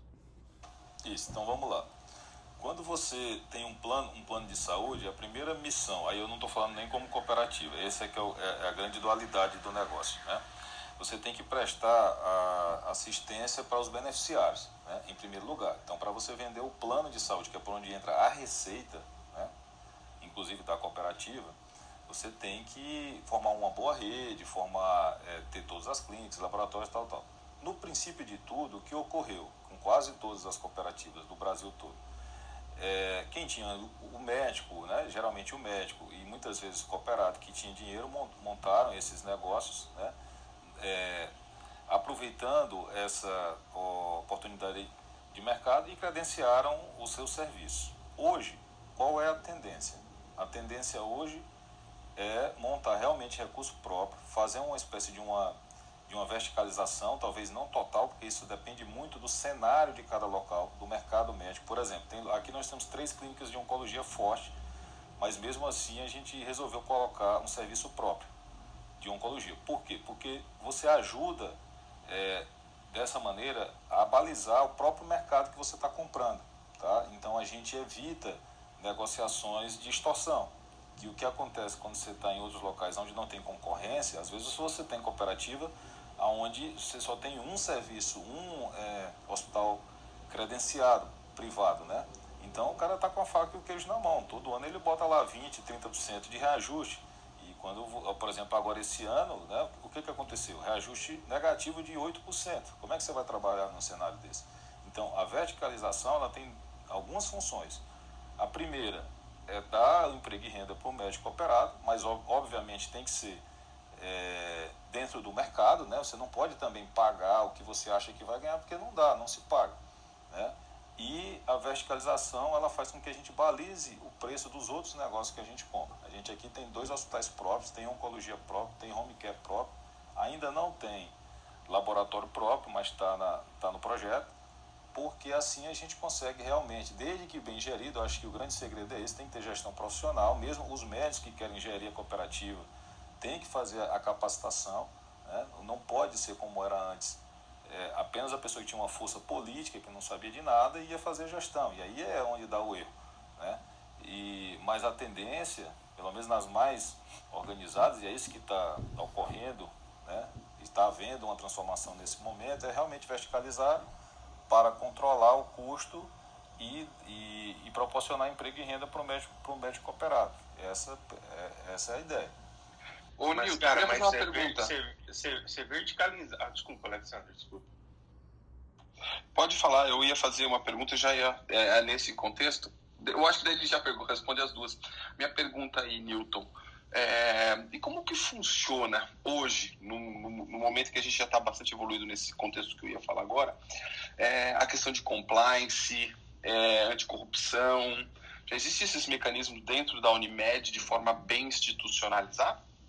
É, isso, que eu, isso que eu ia falar. Não sei se o Messias. É, era até uma coisa que eu ia falar, pra, é, que o Fernando colocou essa questão. Como é que você protege de tudo isso? É, instalando a governança. Tá? Hoje, é, as Unimedes e a própria Agência Nacional de Saúde, ela já é, ela, ela soltou uma normativa já que, que os planos de saúde, né, que as operadoras devem apresentar projetos de governança. A nossa, nesse momento, está com a consultoria para implantar uma é, é governança com a auditoria interna e as estruturas de governança, que são os conselhos. A nossa, a nossa é, Unimed aqui, Alexandre, ela já é um pouco evoluída do ponto de vista de governança no seguinte sentido. Por exemplo, nós somos três diretores executivos eleitos em chapa, mais seis conselheiros eleitos em lista, em lista separada, seis conselheiros de administração. Então, não há como muitas Unimedes, aquela coisa de que vai um chapão lá, né? Que é todo mundo junto, que faz campanha junto, não. Então já há uma certa independência dos conselheiros. É, todos os credenciamentos de serviços e extensão de credenciamentos são é, avaliados pelo, por um outro conselho que chama Conselho Técnico. Ele dá lá o é, parecer dele e que para a gente reverter esse parecer eu teria que ter dois terços dos votos do Conselho de a, a Administração. Então, a, antigamente como era, antes da gente entrar aqui, o presidente chegava e né, colocava e pronto, eu quero a clínica tal, credenciada, botava no papel, escrevia e é, acontecia. Então, a instalação de uma governança transparente é, e clara, onde todo mundo se fiscaliza, é um dos instrumentos para evitar a corrupção. Né? Então, é isso que a gente está procurando. Agora, como eu falei, como cada Unimed tem, o seu, tem a sua independência, cada uma pode aplicar ou não e da forma né, que bem é, entender. Então, essa, por exemplo, é, minha, é uma crítica minha ao sistema, já que tem uma diretriz geral, nacional, poderia se é, baixar essa diretriz para todas as Unimed seguirem, né, de uma forma é, uniformizada. Essa é uma, é, é uma das brigas dentro, é, dentro do sistema. Foi não, Messias, você queria fazer uma pergunta? Ô, Milton, é porque você falou é, de, da, vertica, da verticalização, né? A fim de balizar é, custos e, com outras clínicas. É como se fosse para você manter um, uma equiparação e, e, evitar grandes lucros de, de, empresas conveniadas. Mas você não acha que isso é um custo muito grande, você verticalizar serviços próprios, porque os próprios hospitais não se pagam, as próprias grandes clínicas não se pagam. Penso dentro de uma cooperativa ainda, Aí entrava na parte que o Alexander falou: você vai ter que ter um compliance muito bem feito, cara, para conseguir usar a verticalização a fim de balizar outras clínicas conveniadas, entendeu? Mas, Messias, nesse ponto, até antes do, do, do Newton ali, é... na hora que você é, dissolve o custo é, da, de montar um serviço próprio na cooperativa inteira, é, ela faz parte da cooperativa. Então, não é que um hospital sozinho ou um serviço hospitalar é, sozinho verticalizado ele tem que dar lucro, mas ele tem que fazer sentido dentro da lógica da cooperativa. A cooperativa tem que dar lucro. Todos os o, o, as peças montadas ali verticalizadas da cooperativa em conjunto elas vão ter que dar o, o lucro. Né? Então, a partir do momento que você domina toda a cadeia produtiva da saúde, que é o que faz a Apivida, que é o que faz a Notre Dame Intermédica, o que é o que faz o que a DASA está fazendo desde a da incorporação do, do grupo ímpar junto ao sistema diagnóstico, é, é verticalizar para diminuir custo operacional, para que o paciente não saia do sistema para fazer isso fora, tá? É, então, assim, a, a busca, no fim do dia, é estar no controle dos custos. É, só respondendo o que o Messias falou, realmente, Messias, isso é um grande desafio. Né? Desafio é. Mas, é, do jeito que o mercado está tá, tá colocado, não tem outro jeito. A lógica é o que o Fernando falou. Vamos pensar na cooperativa como uma holding. Né? Então, o que importa é a holding dar um resultado positivo. E esse resultado positivo, ele reveste para o cooperado. Mesmo que dê 0 a 0, se o cooperado tiver com remuneração razoável, né, e lógico, sempre é relativo, né, comparado ao seu mercado, é, e, e não tiver tendo prejuízo, já é um bom sinal. E se tiver tendo alguma sobra, essa sobra ela volta na forma de investimento na cooperativa, uma parte, e a outra parte para o cooperado, certo? Então há uma distribuição financeira mesmo. É, depois dessa, a gente está aqui, a gente distribuiu três anos de, de sobras na, na, nossa gestão. Essa última acho que não vai dar porque por conta dessas últimas medidas aí do governo. Mas é esse é o propósito. Então quando você coloca um serviço pró, pró, próprio, é, o grande desafio é você fazer uma gestão eficiente é fazer uma gestão eficiente do recurso próprio, hospitais e clínicas, para que ele é, não haja desperdício né, e nem um prejuízo ao ponto de, é, de, de sacrificar é, a economia da route. Só para você ter ideia, a gente trabalha com indicadores e um dos indicadores é quanto da receita apurada pela cooperativa está indo para o médico cooperado. Então, assim, qual é a operadora de mercado que tem esse indicador? Quanto da receita está indo para o médico, por exemplo? Não, a gente trabalha isso como mínimo, né? Então, assim, no mínimo, X% da receita tem que ir para o médico. E o restante vai distribuído no, restante, no, no, no resto dos custos. Então, essa é a lógica que a gente tenta trabalhar. Não é fácil, concordo com, com, é, é, com você, porque é, o que a gente tem procurado fazer é trazer pessoas de mercado, das áreas, né?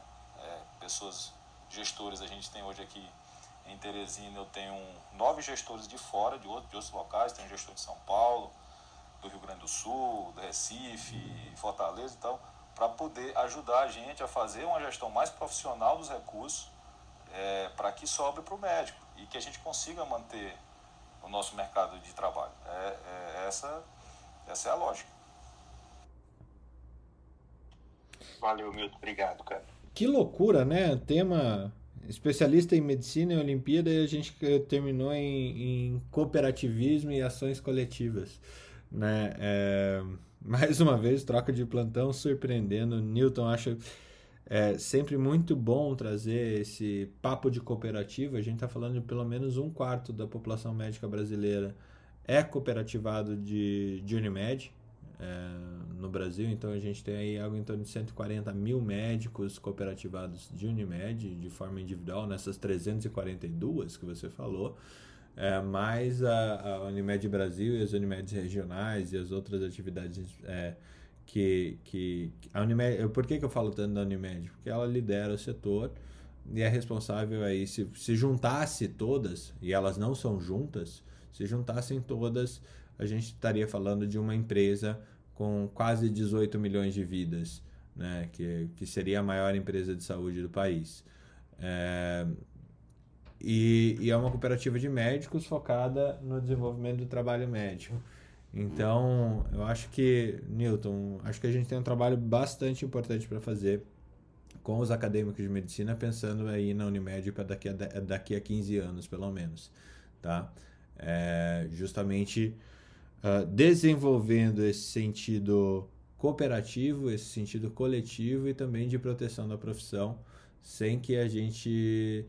É, desenvolvendo uma capacidade política também e de gestão para que a, a, a, gente não tenha essas questões do como aconteceu na Unimed Rio de Janeiro, na Unimed Paulistana, na Unimed Manaus, que as,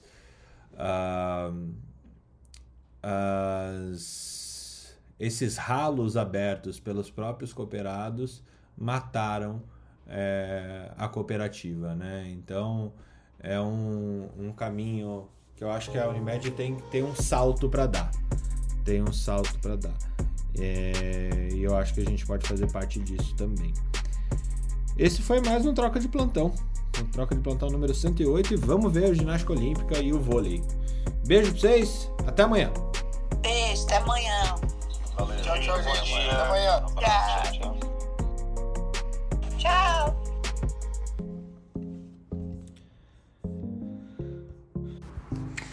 Academia Médica Bem-vindo à revolução do conhecimento em saúde.